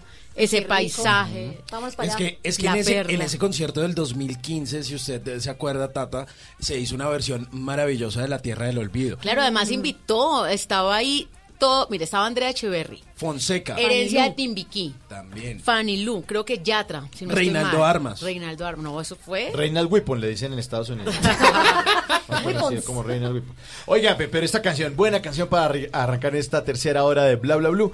Nuestros oyentes siguen haciendo parte del programa con una encuesta que les pusimos desde el inicio del programa. Sí, la pregunta es, si tuviera que salir del closet, ¿a quién se lo diría primero? ¿A la familia o a los amigos? Nuestro twitterólogo nos contesta cómo va la encuesta. Mire, le voy a dar ya mismo la encuesta. ¿A quién le diría? La familia, 38%, a los amigos, 62%. Así que usted eh, siga votando y también puede dejar sus opiniones con el numeral salir del closet bla bla bla. Dice por acá Juan Diego Medina, siempre he tenido la duda de cuál es la diferencia entre bisexual y pansexual. Me parece que es lo mismo, pero sé que hay algo diferente. Y además, Vicky Ortiz, muy activa desde Barranquilla, dice, es sensacional invitado, que es lo más difícil de ser gay en Colombia. Y dice que además está muy contenta porque por fin se está hablando de un tema tan interesante, así de manera tan abierta. Y Miguel Caro 894 dice, no tengo closet, pero mañana cumpleaños y como no hay programa, por favor, salúdeme. Ay, feliz cumpleaños. Miguelito, además hincha de millonarios porque tiene su avatar el su escudo amado de Millos. millonario, Gente que sabe, gente que Ay, sabe. sí, Su millonario. Millos del alma. Ah, no era, era Junior, no, no, ah, no era Boca. sí, claro. No, lo que pasa es que mi corazón es muy grande No, no, sí, futbolísticamente. claro, sí, sí, sí, usted tiene En corazón. todo es grande. Sí, todo, todo es grande. Pues, ¿les parece si nuestros invitados responden esas preguntas de nuestros oyentes? Justamente a las 11 de la noche, 14 minutos, nuestros invitados son Juan Carlos Prieto, director de diversidad sexual de la Secretaría Distrital de Planeación de Bogotá, y Alejandro Arauz, bloguero, gay declarado, hetero pero no ejerce, e ingeniero con alma de comunicador. Pues muy bien, contestemos las preguntas. ¿Qué, Alejandro, ¿qué es lo más difícil de ser gay? Mira, creo que para cada persona debe ser, eh, debe existir una connotación diferente. Si me lo preguntas a mí puntualmente, mm, digamos que no he sentido algo complicado. Creo que de pronto la, la, la intolerancia, y siempre he dicho que la ignorancia es atrevida.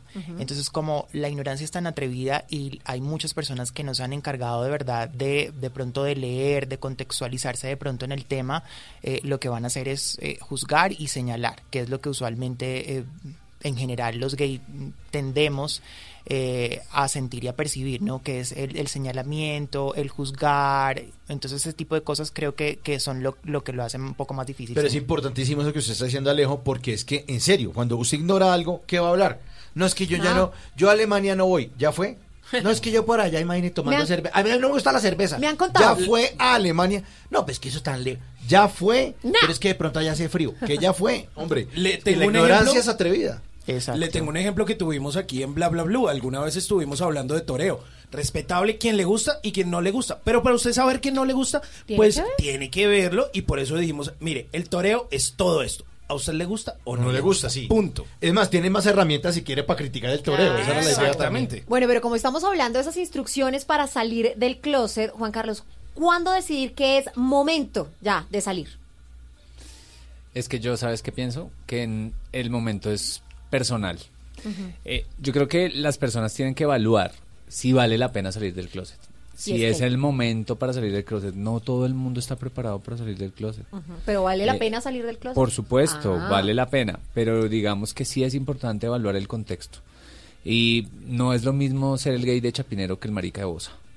¿Por qué? Uy, eso es La importante. clase, la clase social, eh, digamos, el tema económico, no es lo mismo ser tú, ser tú un bloguero, perdón, Alejo, o el director de diversidad sexual, que vivir unas condiciones de pobreza extrema y ser gay, por ejemplo. Ahí ya es un o pobre- ser trans, o ser lesbiana, digamos, hay unas condiciones ahí diferentes. Y por supuesto esto también eh, se relaciona con los contextos familiares, ¿no? Claro. También hay que evaluar cómo está la vuelta en la familia, ¿no? Entonces, yo que co- aconsejo, digamos, hay que votar perlitas, ¿no? Venga, veámonos una película en familia de diversidad sexual y al final, ¿qué dicen los papás? No, el, el ambiente está complejo, entonces yo creo que es mejor buscar un aliado, entonces el primo, la prima, el hermano, un amigo, y si ya la cosa está muy difícil, pues un experto, ¿no? Pero sí es difícil, y, y Alejo decía, eh, no, a mí me fue bien, mi mamá a los 14 todo bien, en mi caso mi mamá se dio cuenta por mi pareja de muchos años, eh, que supuestamente era mi roommate, pero pues éramos pareja, pero no a todo el mundo le sucede lo mismo. Entonces también hay que evaluarlo. Entonces, esta no es una postura, digamos, yo lo hablo desde mi privilegio, pero no le sucede igual a todo el mundo. Entonces hay que evaluarlo. Y entonces hay gente que no vive tan feliz, ¿no? Porque se la pasa ocultando su vida. eh, No puede salir, no mejor puede dicho, salir nunca del closet, pero lo hace porque pues le tiene miedo a una sociedad. Y es que yo también lo menciono desde mi Pero experiencia. eso también es respetable. Claro, es súper respetable. Yo hablo de mi experiencia. Yo soy el director de diversidad sexual de Bogotá, declarado gay por todo lado, pero pues yo con mi pareja a veces no me cojo de la mano en la calle. Y básicamente por dos razones. Para él, porque a él le da miedo ser eh, gritado, insultado, que le vayan a decir cualquier cosa. Y a mí, porque aún me parece extraño. Entonces yo también soy producto de la discriminación. Yo también tengo en mi, ca- en mi cabeza cositas que tengo que mejorar y que cambiar. Entonces, si tengo la información, si soy el director de diversidad sexual y me pasa lo que me pasa, imagínense a personas que no tienen la información, que vienen en contextos muy conservadores. Digamos, en la costa el machismo es muy fuerte. Sí. Y pues salir del closet en la costa es muy diferente a Mm. salir del closet aquí en Bogotá. Entonces, claramente hay que evaluarlo y hay que utilizar tipsitos. Y yo les diría otras cosas adicionales, pues si quieren. Eh, por ejemplo, no salgan jamás del closet en una fecha especial, en El Día de la Navidad, el Día de la Madre, porque lo van a recordar. Primero de enero que no hay nada que hacer. o sea, algo así bien un 15 desparchado, de exacto, que uno dice, pero nunca salga una fecha tan im- importante porque lo van a recordar siempre y van a decir, ay, ¿se acuerdan ese 25 de diciembre cuando Juan Carlos salió del closet? Cuando nos dijo que era eso se lo van a recordar toda la vida, entonces no lo hagan en una fecha especial. Alejandro iba a decir algo. Sí, digamos que estoy muy de acuerdo con lo que dice Juan, pero también comparto algo y es que la vida es muy corta. Entonces, también siento que la vida es muy corta como para para estar dentro del closet. Claro que existen momentos, claro que, hoy en día sobre todo hay, hay muchas eh, maneras en las que uno se puede apoyar. eh, psicólogos, eh, Bogotá se puede ser, que es una plataforma que, que muchas personas hoy en día tienen como para apoyarse. Pero sí, tal vez soy un abanderado que la vida es muy corta y- y vivir como detrás de o ocultando ser cuando uno no puede ser feliz. Adicional y sumado a eso es que em, yo siento que los papás al final sí saben qué es uno y qué no es uno. Entonces, creo que eh, ocultarse cuando al final ellos saben de una verdad que ah, tome poco o mucho tiempo en ser eh, conocida, al final quien va a ser infeliz Eh, pues eh, somos nosotros, exacto, porque al final creo que las mamás son muy sabias, son brujas con el respeto de ellas y, y saben, saben todo de Sexto nosotros. sentido en la brujería. Exacto. Entonces, digamos que creo que ellas lo conocen bien a uno y saben que es uno, entonces como también para que vivir todo ese tiempo ahí. Eh, Juan Diego Medina nos había hecho una pregunta, la diferencia entre bisexual y pansexual. Ah, ya les cuento eso. No, digamos que estoy de acuerdo con Alejandro, solo que evalúelo, ¿sí? Eh, no es lo mismo salir del closet a los 50 años que a los 14. Uy, claro. Entonces también evalúen esas situaciones porque hay muchos dolores que, que suceden alrededor de salir del closet. Yo no estoy invitando a que no salgamos del closet, yo lo hice a los 24 años, muy tarde para mi gusto, yo hubiese gozado más mi adolescencia siendo gay, digamos. Pero, digamos, hay que evaluar porque cuando uno sale del closet también sale del closet la familia. Entonces también la familia tiene que empezar a, a enfrentar una serie de situaciones muy complejas. Y si ya decidiste Es casarte, que, tener es hijos. que tengan en cuenta que eso fue su mamá, eso fue su papá y la gente cuestiona a tus papás porque creen que es un problema de crianza y demás. Entonces hay que hay que evaluarlo. Simplemente qué le digo. dieron? y los contextos son diferentes. Los contextos de una familia informada que ha pasado por universidad es totalmente diferente a los contextos que viven otras familias aquí en Bogotá y en Colombia. Ahora es sí, eso. La pregunta que hizo. Ahora sí. Bueno, una persona bisexual es una persona que tiene un deseo erótico, pero también afectivo por, pes- por las personas de ambos sexos o géneros, hombre o mujer. Y una persona pansexual es una persona que un poco, Que bueno, lo voy a poner en, en omnívora. come todo. come de todo. Pero además de comer, no tiene ningún problema relacionarse con una persona trans, con una persona bisexual, con una persona heterosexual. con una- ¿Animales también? no, no, no. Eso ya, es una, otro- eso ya es Zoofilia. una filia Sí. que es diferente a una identidad sexual. ¿vale? Alejandro, ¿usted considera que podemos ser creativos a la hora de salir del closet y de verdad no convertirlo en una tragedia? O sea, es como, no, ay, te voy a confesar algo, mamá, papá. ¿Hay formas creativas? ¿Pueden existir? Total, mira, una canción, eh, no Como sé. en la Casa de las Flores. Total. ¿Cómo fue la Casa de las Flores? En la Casa de las Flores hay una escena muy particular donde están todos eh, cenando, toda la familia, y como es como una especie como de melodrama, una comedia ahí, escrita por eh, Manolo Caro, que también es el director de esta serie de Netflix. eh, la forma de salir del closet es como cantando la canción de Y me corté el cabello. Me Sí, vestí me vestí de- de la de reina, Gloria me puse Trevi. tacones, me- exacto. Ajá, Está la toda la canción, comedia. Además que creo que los seres humanos también tendemos a llevar todo al drama, al, al drama, ¿no? Y, y no necesariamente tiene que ser así. Creo que, eh, no sé, escucho esta canción, lo que decía Juan, porque no vemos esta película. Es decir, si yo soy, eh, el, eh, aparte yo soy hijo único, entonces imagínate yo diciéndole a mis papás, no, veamos esta película eh, y ellos van a decir, pero ¿cuál es este contexto? O sea, mi hijo, ¿sí?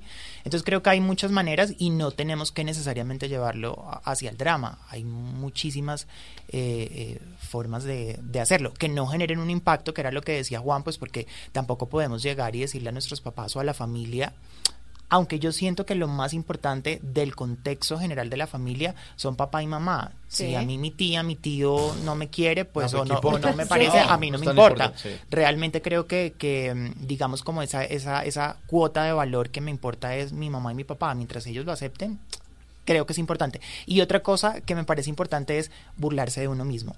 A la gente le va a parecer muy loco, pero No, si yo no le doy al mundo herramientas para que me lastimen o para que, no sé, se burlen de mí o para que me hagan bullying, que es lo que está muy de moda, creo que el mundo se queda sin herramientas para poder decir, eh, ay, ma- eh, no sé, mariquita, eh, Sí, gay, loca, lo ay, mira cómo camina, ay, sí, entonces si no le doy, y al contrario, las aprovecho y me burlo de ellas, era lo que hacía mi mamá, cuando yo llegué y le decía a mi mamá, no, mami, César Augusto hoy me dijo que yo parecía mariquita, y mi mamá, ¿y? Entonces, si ves todas estas herramientas, o yo salía del conjunto y mi mamá, no sé, le decía, mami, mira, eh, el vecino me dijo que cómo movía las caderas, y mi mamá, pues muévalas más. Obvio, sé que no todos tienen el contexto de tener una mamá tal vez como la mía, pero, eh, y si utilizamos todos esos recursos que tal vez la sociedad nos, lo- nos da, pues aprovechémoslo también. Bueno, para ir cerrando ya ese tacho remacho, no juego más, ya salí del closet. Juan Carlos, una vez afuera, ¿qué otras barreras hay que seguir derribando? Porque es que la primera es la familia. Y afuera, ¿qué? Yo les decía, digamos, sale uno del closet en la familia y tiene la fortuna de que los papás lo apoyen, los hermanos y demás. Sí, lo apoya. Si lo apoyan, pues viene la sociedad, ¿no? Que se enfrenta uno a muchas cosas. Digamos, si uno tiene una expresión de género eh, que no riñe con la heterosexualidad, no pasa nada. Tú pasas de agache, ¿no? Tú pasas de agache para conseguir trabajo, tú pasas de agache para entrar a la universidad, pero si de pronto se te sale la pluma, como nos dicen, o, te, o eres muy botch, como una lesbiana masculi- masculina. O como Alejo que se maquilla las uñas. Las uñas, Ah, sí, total. Eso, eso empieza a, a- a confrontarlo. Quizás Alejo lo utiliza, eh, digamos, como una herramienta también de defensa. Otras personas no lo logran y pues tenemos casos tan, tan, tan emblemáticos como el de Sergio Rego, que después de tanta presión social, pues decide quitarse la vida. Entonces, claro, hay diferentes temas y yo sí creo que en la adolescencia es donde debemos, o bueno, los papás tienen que tener una especial atención. Digamos, se cuidan mucho a los bebés, a los niños pequeños, porque cuidado les pasa algo, pero en la adolescencia se define muchas veces tu identidad.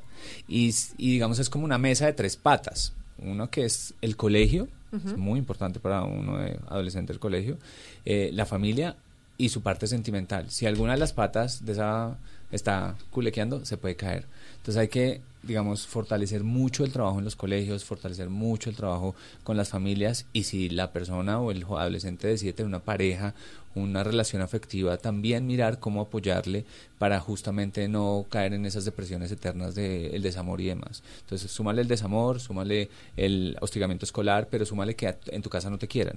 Pues no quieres otra salida que morirte en un país como el nuestro.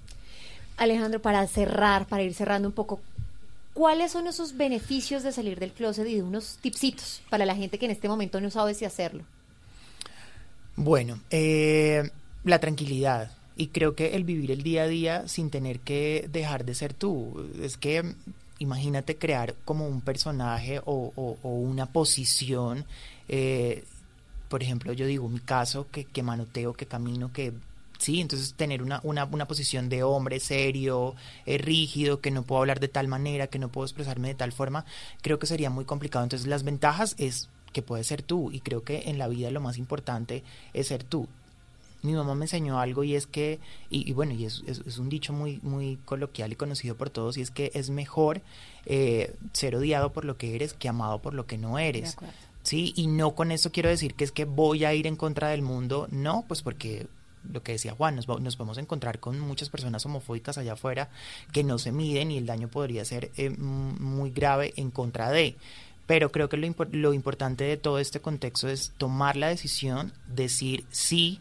Creo que rodearte también de las personas eh, correctas y de las personas en, en las que tú dices, no sé, me pueden dar como alas para salir adelante en un mundo o en una sociedad que es tan ignorante en el tema y que no quiere de pronto contextualizarse y lo que hacen es, es lastimarnos. Y obviamente cuando no tienes una personalidad tan bien definida, pues eso lo que va a hacer es que em, todo lo que recibas vas a tener dos opciones, o me quedo en mi casa encerrado y no salgo y no hago, no digo, no nada, o de verdad lo asumo y asumo la salida con todas las consecuencias que eso implica.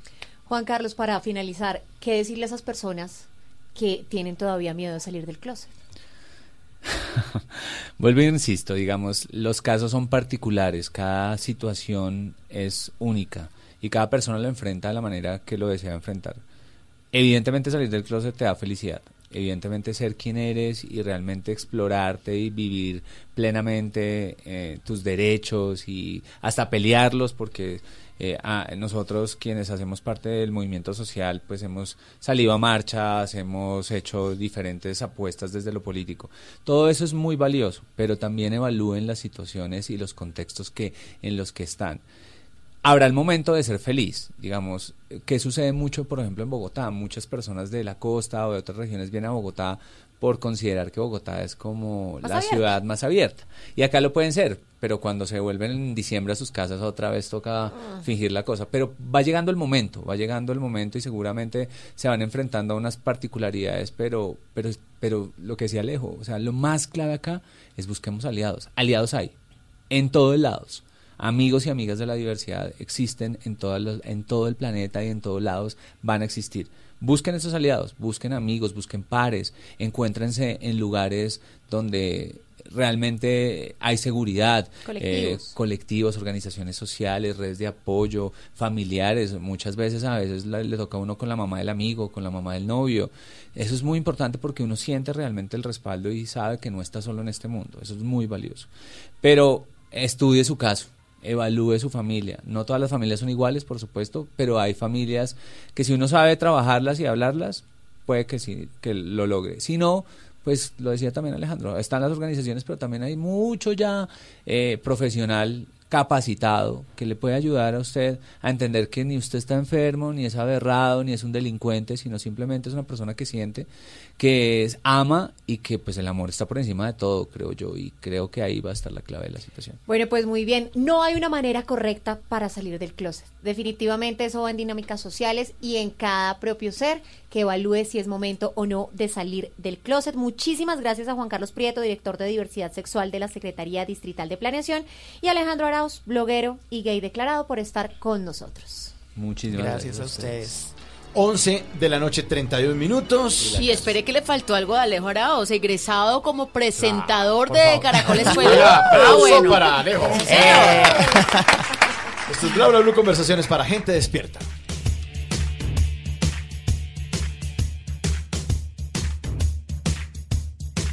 Haces muy mal en elevar mi tensión, en aplastar mi ambición.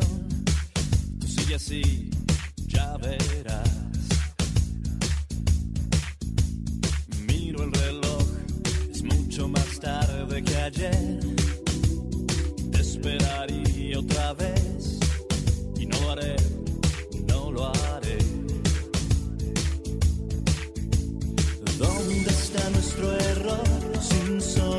Solución? ¿Fuiste tú el culpable o lo fui yo?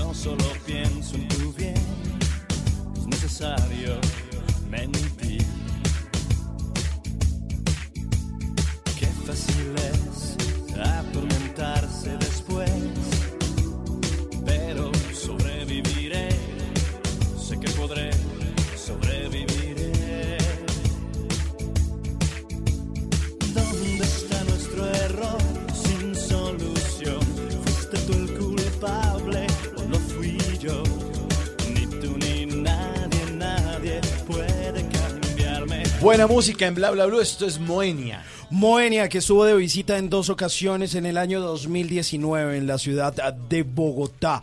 Un cover que fue original, o esta canción que es original de la banda Alaska y Dinarama, aparecía en el año 2004 en un álbum que se llamó Stereo Hits, donde hubo covers de Soda Stereo, de Alaska y Dinarama, de Mecano, de Los Prisioneros, de Duncan Du, pero yo creo que de mis eh, favoritas, Esta, esta. ni tú ni nadie. ¿Dónde está nuestro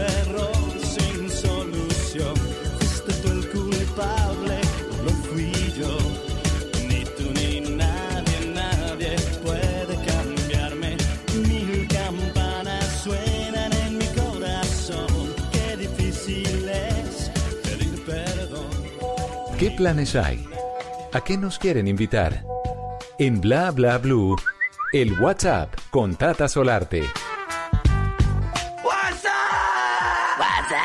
Tata, ¿qué, qué le aparece ahí en el WhatsApp? ¿Qué es eso? Que no han cancelado, dirá usted. sí. Vamos a hacer el anti-WhatsApp, porque ya no hay nada. Ay, ¿A qué los voy a invitar si a todos están cancelados? Invita algo, a comer alguna cosa. Más bien les voy a contar algo que me pareció muy lindo que sucedió ayer y que no alcanzamos y me pareció sensacional porque tuve la fortuna de asistir y creo que son de esas cosas que hay que contar. Mire, cinco jóvenes universitarios recibieron ayer una beca. La beca se denomina como Prestigio, pero es Press and Gio y es una edición, es la número 24. Un programa creado por una compañía que seguramente ustedes han escuchado, Procter Gamble. Sí, claro. Ellos están apoyando el talento joven de Colombia y resulta que desde hace varios años han, seleccion- han seleccionado a los mejores estudiantes de universidades públicas y privadas con la oportunidad de realizar su práctica profesional en la compañía y beneficiar a cinco de ellos con una beca económica para aportar al pago de su último semestre en la universidad. Me Oiga, encanta. Súper Chévere. ¿cierto? O sea, que vayan allá, Muy hagan la chévere. práctica y ellos les dan el pago del último semestre de la universidad. Pues una beca que en los últimos 24 años del programa de P&G en Colombia han aplicado más de 240 mil estudiantes y se han entregado a más de 120 personas. 120 becas. Los ganadores de esta versión sobresalieron como los mejores durante el proceso de reclutamiento y superaron con éxito las pruebas de admisión y las entrevistas realizadas para convertirse en los próximos practicantes de la compañía y así comenzar su formación profesional y convertirse en los nuevos abanderados del reconocido programa Becas Prestigio. Así Qué está. chévere. Así que en esta ocasión quiero felicitar a los becados. David Cuervo de la Universidad Nacional. Felicitaciones. ¡Bravo! Juan Felipe Arbeláez de la IAFIT. Felicitaciones. Melisa Zuleta de la Escuela de Ingenieros de Antioquia. ¡Bravo! Luis Alejandro Calderón de la Universidad de los Andes. Y Daniela Avisambra de la Universidad de los Andes. Felicitaciones. ¡Bravo! Ahí están los cinco con las becas del programa de PNG. 11.37, mano en el pecho, por favor, sobre el corazón. ¿Ya? Himno oficial de la República de Bla Bla Blue. Suéltelo. Una cacoscuyuela, por favor. Hice el pabellón. Me encanta. Yo tengo un acá, yo tengo un acá, yo tengo un acá y me la paso todo el día puesto para las averías. Si te pillo, está calor. Es un tambor y dos tetas tengo. Y como suena cuando lo prendo, se cayó. No me ronca porque tengo un acá y lo que habla mierda nunca la sacan. Plácata, siempre la tengo seca inmediata por si alguno se me escapa la pieza de la butaca. Yeah, te dan cano como a Robinson. Cuando salgo de misión yo le doy a los que son. Que esta acá solo vino una edición. Si te pillo en el mesón es tremendo notición. Te, te, te caíste, teta. Estábamos velando y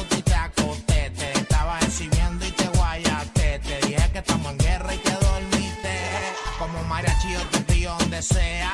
Allá en la O, o acá en la brea. El acá en la mano y los cepillos en la correa. Te cepillo donde te pille porque si no me chotea. Yo tengo un acá, yo tengo un acá.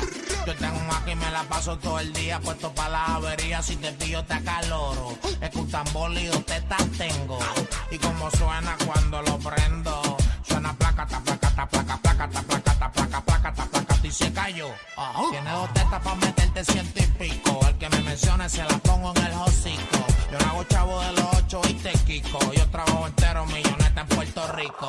En la casa en la placata y tu corillo donde estaba. Si un pena mitad y se fueron más de la mitad. Andamos por la pista, tachando de la lista. Si te da una despista es una apuesta y una quita. Ah, y te soltamos bombeado. El jefe sigo siendo yo, aquí no ha cambiado. No saques la mano porque te va a cambiado. A mí nadie me huirea, yo siempre ando chambeado. Por favor, hasta que se lo aprendan. Ya, me- Tata, ya voy por la mitad. Ta- Eh. Tata dice que aquí a noviembre se va a aprender la canción. No, yo creo que antes con el coronavirus sin plan, en la casa me lo puede estar aprendiendo. Sí. 316-692-5274 es la línea de Bla Bla Blue en la que nuestros oyentes nos cuentan qué están haciendo, nos saludan también. Jackson nos dice que le ha gustado muchísimo esta semana Bla Bla Blue porque se ha vuelto un programa muy incluyente y que eso le gusta, bueno, qué que cabe eso. todo el mundo. Saludos desde Barranquilla, dice Juan Carlos, Eh, no sé si el apellido es vecino, porque dice saludos desde Barranquilla, Juan Carlos vecino. O Excel- saludos vecino, desde Barranquilla. Ey, Juan vecino, Carlos. ¿será? No, no, Juan Carlos vecino. Juan Carlos Vecino, sí es el apellido. Excelente programa, todas las noches en sintonía. Bueno, aquí tengo otro. Buenas noches, acá como siempre sintonizado en Bla, en Blue Radio con Bla Bla Blue, el programa divertido en las noches de la radio colombiana. De ustedes he conocido temas de interés. Cada uno de ustedes hace un súper trabajo. Dios los bendiga. Los saludo de los saludo a Fernando desde la ciudad de Villavicencio, debe ser. Sí, Fernando, un abrazo para Fernando ahí en Villavo. Que esta acá solo vino una edición. Si te pillo en el mesón, es tremendo notición.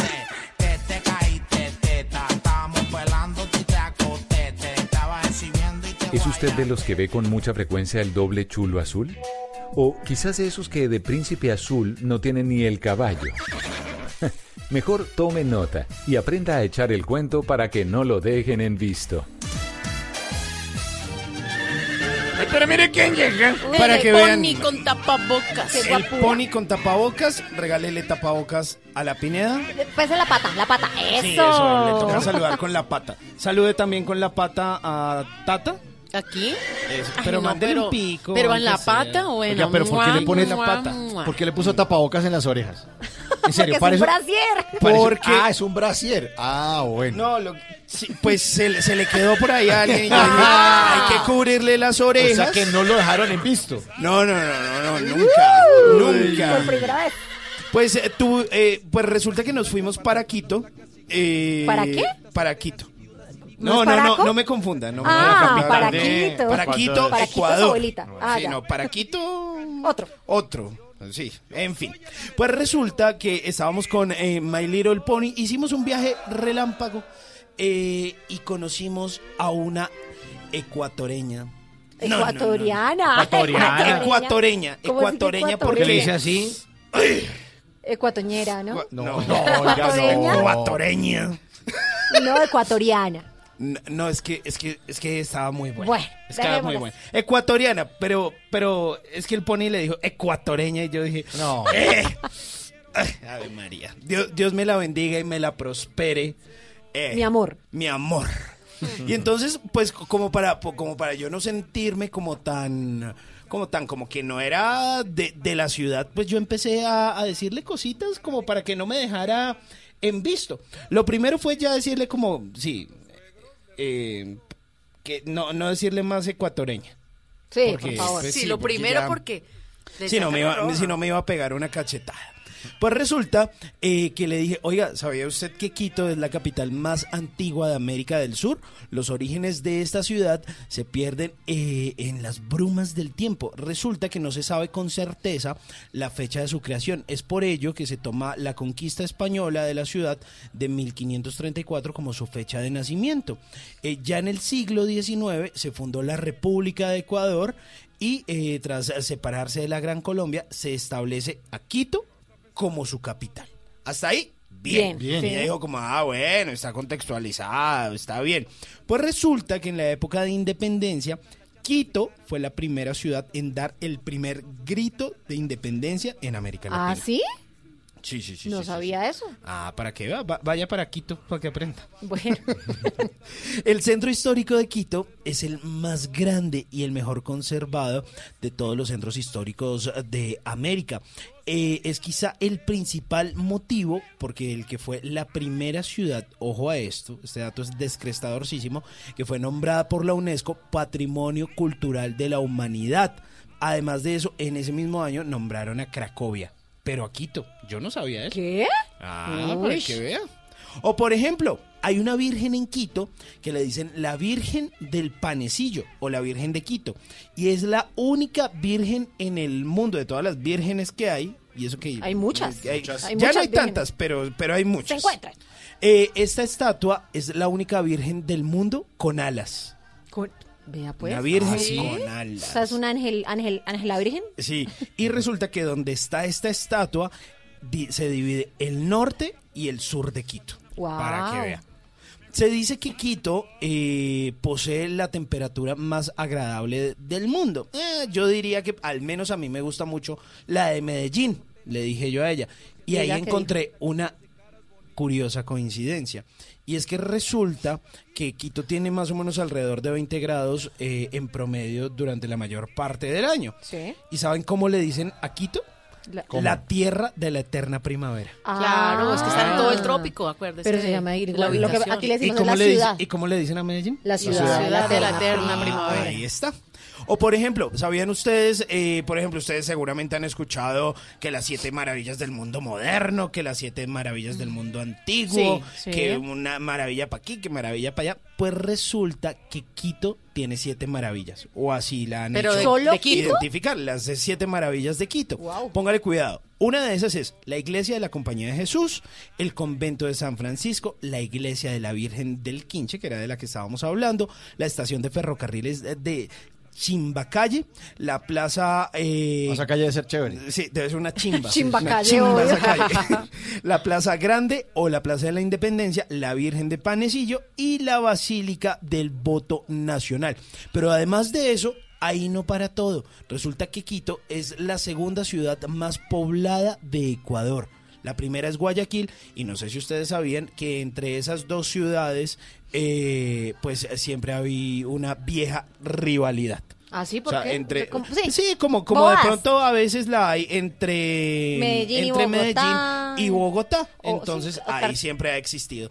Así que yo antes eh, de despedirme, de, de irme de Quito, Ya ahí la, se la había levantado. yo ya me la había levantado. Obvio. pero con toda, yo le Hasta llevé aguardientico, toda la vaina. Está lindo. Y Bueno. comimos buenísimo, porque una gastronomía deliciosa. Y yo le dije a ella, me tomé un vasito de agua. ¿Y le puso esa canción? Sí, lo quito. Ay, lo no. quito. Yo le dije, Por oye, el aprovechando loquito. que estamos aquí en Quito, quiero decirte que estoy loquito por ti. No, No, loco, no, no, ya. loco, no. Eh. loco. Esto ya empezó mal. Loquito. Pedí un vaso de agua. Se No, empezó. hasta ahí. Hasta ahí. Porque tenía mucha sed No. en el momento. Porque comí algo muy salado. Que no. Y le dije, ¿sabes? Te quiero estar A pesar de que estoy loquito por ti y tengo sed, y que me quiera tomar este vaso de agua, pues es irrefutable que el agua ya no puede saciar mi sed. Solo No. un beso tuyo puede. Pues estoy enamorado de su merced. Pero es de lo más que- sensato que le he oído. Yo Sí, creo que le afectó ¿Sí? el coronavirus. Sí, para bien además. Pues está como... Sí. de- de- está decente. Sí, sí, sí. Yo, Pues yo me le reiría en la cara, Es- pero... es que como- apostaba menos por usted. Es que como ese día no tenía señal, entonces no pude recurrir a Rafa Arcila. Ah, menos, menos mal. Menos mal. Porque ¿Por si no, Rafa Arcila le hubiera puesto esta canción. ¿Cuál? ¿Cuál? Lamento boliviano. Y lo hubiera mandado para otro sitio. O sea, ¿para La Paz? Sí. Le han quitado de Ecuador. Google de, Maps. de Ecuador para Bolivia. Lamento boliviano. Me quieren agitar, me incitan a gritar. Soy como una roca, palabras no me tocan. Adentro hay un volcán que pronto va a estallar.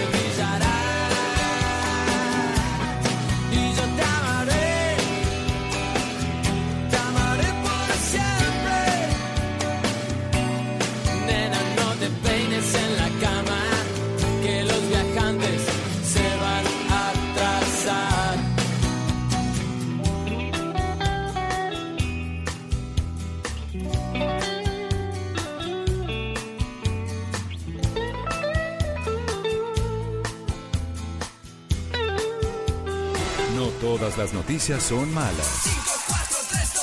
En Bla Bla Blue, choque esos cinco. Las cinco mejores noticias que nos demuestran que también hay razones para estar felices. Chóquelas. Pero cada uno la chaca con cada uno. O sea, Sí. Pero con como un piecito. aplauso. Como un aplauso. Un porque aplauso. No se pueden unir las manos. Un, dos, tres.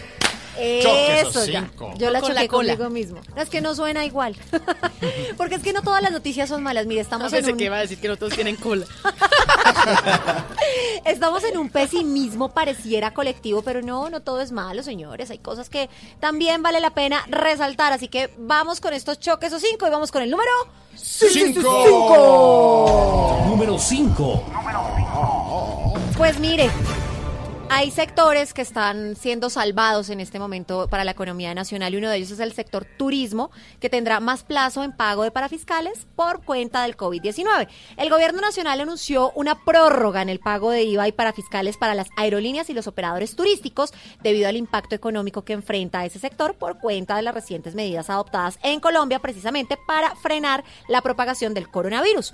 Pues lo importante es que en vez de quedar establecida para el mes de abril, se pospondrá para julio. También se aplazó el pago de IVA de este primer semestre del año para el sector turismo y aviación. ¿Qué pasa? Que los empresarios de los espectáculos también están pidiendo salvavidas. Esperemos que haya más salvavidas. Número cuatro. Número cuatro.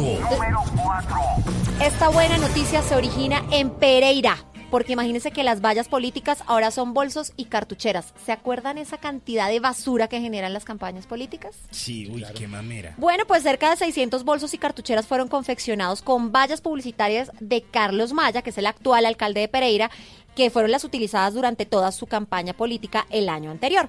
El compromiso había sido adquirido por el alcalde eh, durante la candidatura y el material fue entregado a los niños de la institución educativa Villa Santa como elementos básicos para el aprendizaje de esta población que es muy vulnerable en Pereira. Pues la gestora social del municipio, eh, se llama Ángela Aguirre, aseguró que el material usado en estas vallas no es amigable con el medio ambiente, como todos sabemos, y por eso se realizó ese proceso de recolección, de lavado, de cortado, de moldeado de todas las vallas para dárselo a los niños. La confección de ese primer corte llegó a mil bolsos y cartucheras, esperando que con el material sobrante a futuro se puedan realizar más elementos y se reduzca el impacto ambiental. Número 3. Número 3. Yo no sé si ustedes vieron esta experiencia de una Miss mexicana que participó sin brazos. ¿No? ¿Cómo así? Sí, ¿Cómo fue este eso? fin de semana. Pues eh, no ganó la corona, pero tuvo, según ella, la mejor experiencia de su vida. Ana Gabriela Molina estaba en un vestido azul, una mujer que tiene un diagnóstico de amelia bilateral, así se llama, es la ausencia de extremidades superiores, realizó uno de los primeros bailes en la pasarela del concurso de Miss Veracruz, que no ganó, pero sí se llevó, según ella, un gran aprendizaje. Desde el Estado mexicano, la joven de 24 años, que es representante de una de las provincias, salió, eh, eso fue el domingo en la noche al escenario, junto con el resto de participantes para buscar la corona. Aunque no avanzó en el concurso, su sonrisa y su porte jamás cambiaron. Y lo que se hizo fue un Miss bastante incluyente. Ella en el escenario expuso que un proyecto social que se llama Vidas sin Límites, que busca concienciar a la sociedad sobre la discapacidad y así demostrar que no hay límites para nadie. Y la belleza es subjetiva. Qué bonito eso. Número 2. Dos, dos, Número 2. Bueno, volvamos al COVID-19. Hay que aprender a lavarse las manos, pero lo puede hacer con su canción favorita. Wash Your Lyrics se llama. Y, se- y lo que hace esta aplicación es utilizar las letras de las canciones para hacer más entretenidas las infografías del lavado correcto de manos. Ay, qué chévere. Entonces usted le mete la canción que a usted le gusta y le saca una infografía con las canciones y usted lo que hace es aprenderse la canción y hacer todos los pasos, pero con la lavada de manos. Eso está. Hoy lo hizo una, hoy lo hizo una, una cantante. Ay, se me olvidó el nombre. La que Eh, canta I Will Survive. I Will Survive. Eh, Eh, por ahí se me favor, olvidó el todo un clásico. No, Cher, ¿no? No. Está. Ah, bueno. Ay, Es la negrita, Gloria Gaynor. Gloria Ah. Gaynor, exactamente. Lo Bueno. hizo y quedó perfecto y fue uno de los videos más compartidos el día de hoy. Bueno, pues por eso la tecnología también se suma a esta promoción de las prácticas correctas a la hora de lavarse las manos. Como primera recomendación, todos sabemos, Lo mínimo son 20 segundos. ¿Qué pasa? Puede tener algunas variaciones con las canciones en español, pues porque lo hizo William Gibson, que es un des- desarrollador y diseñador de 17 años del Reino Unido. Por ende, pues las canciones en español no es que estén tan perfectas, pero ustedes... Pero se puede lavar las manos. Sí, igual. Y la número uno. Uno. Número uno.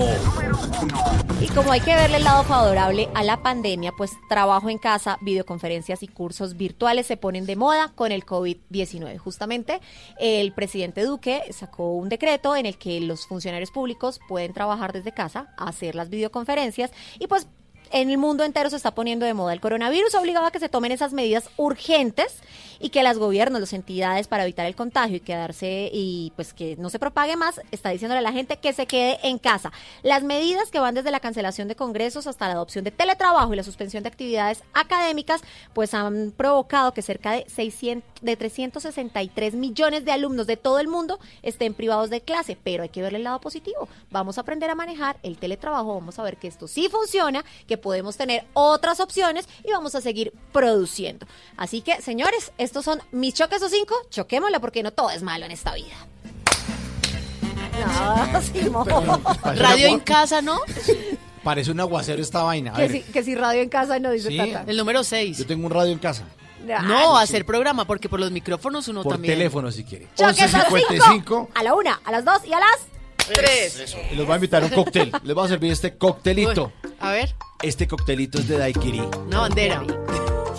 Morir de amor en bla bla bla. Amarillo, azul y rojo.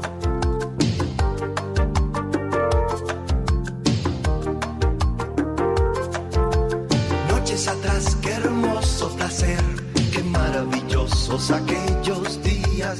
Hoy ya perdí la razón de mi ser, se fue de mi cuerpo la alegría. Siempre pensé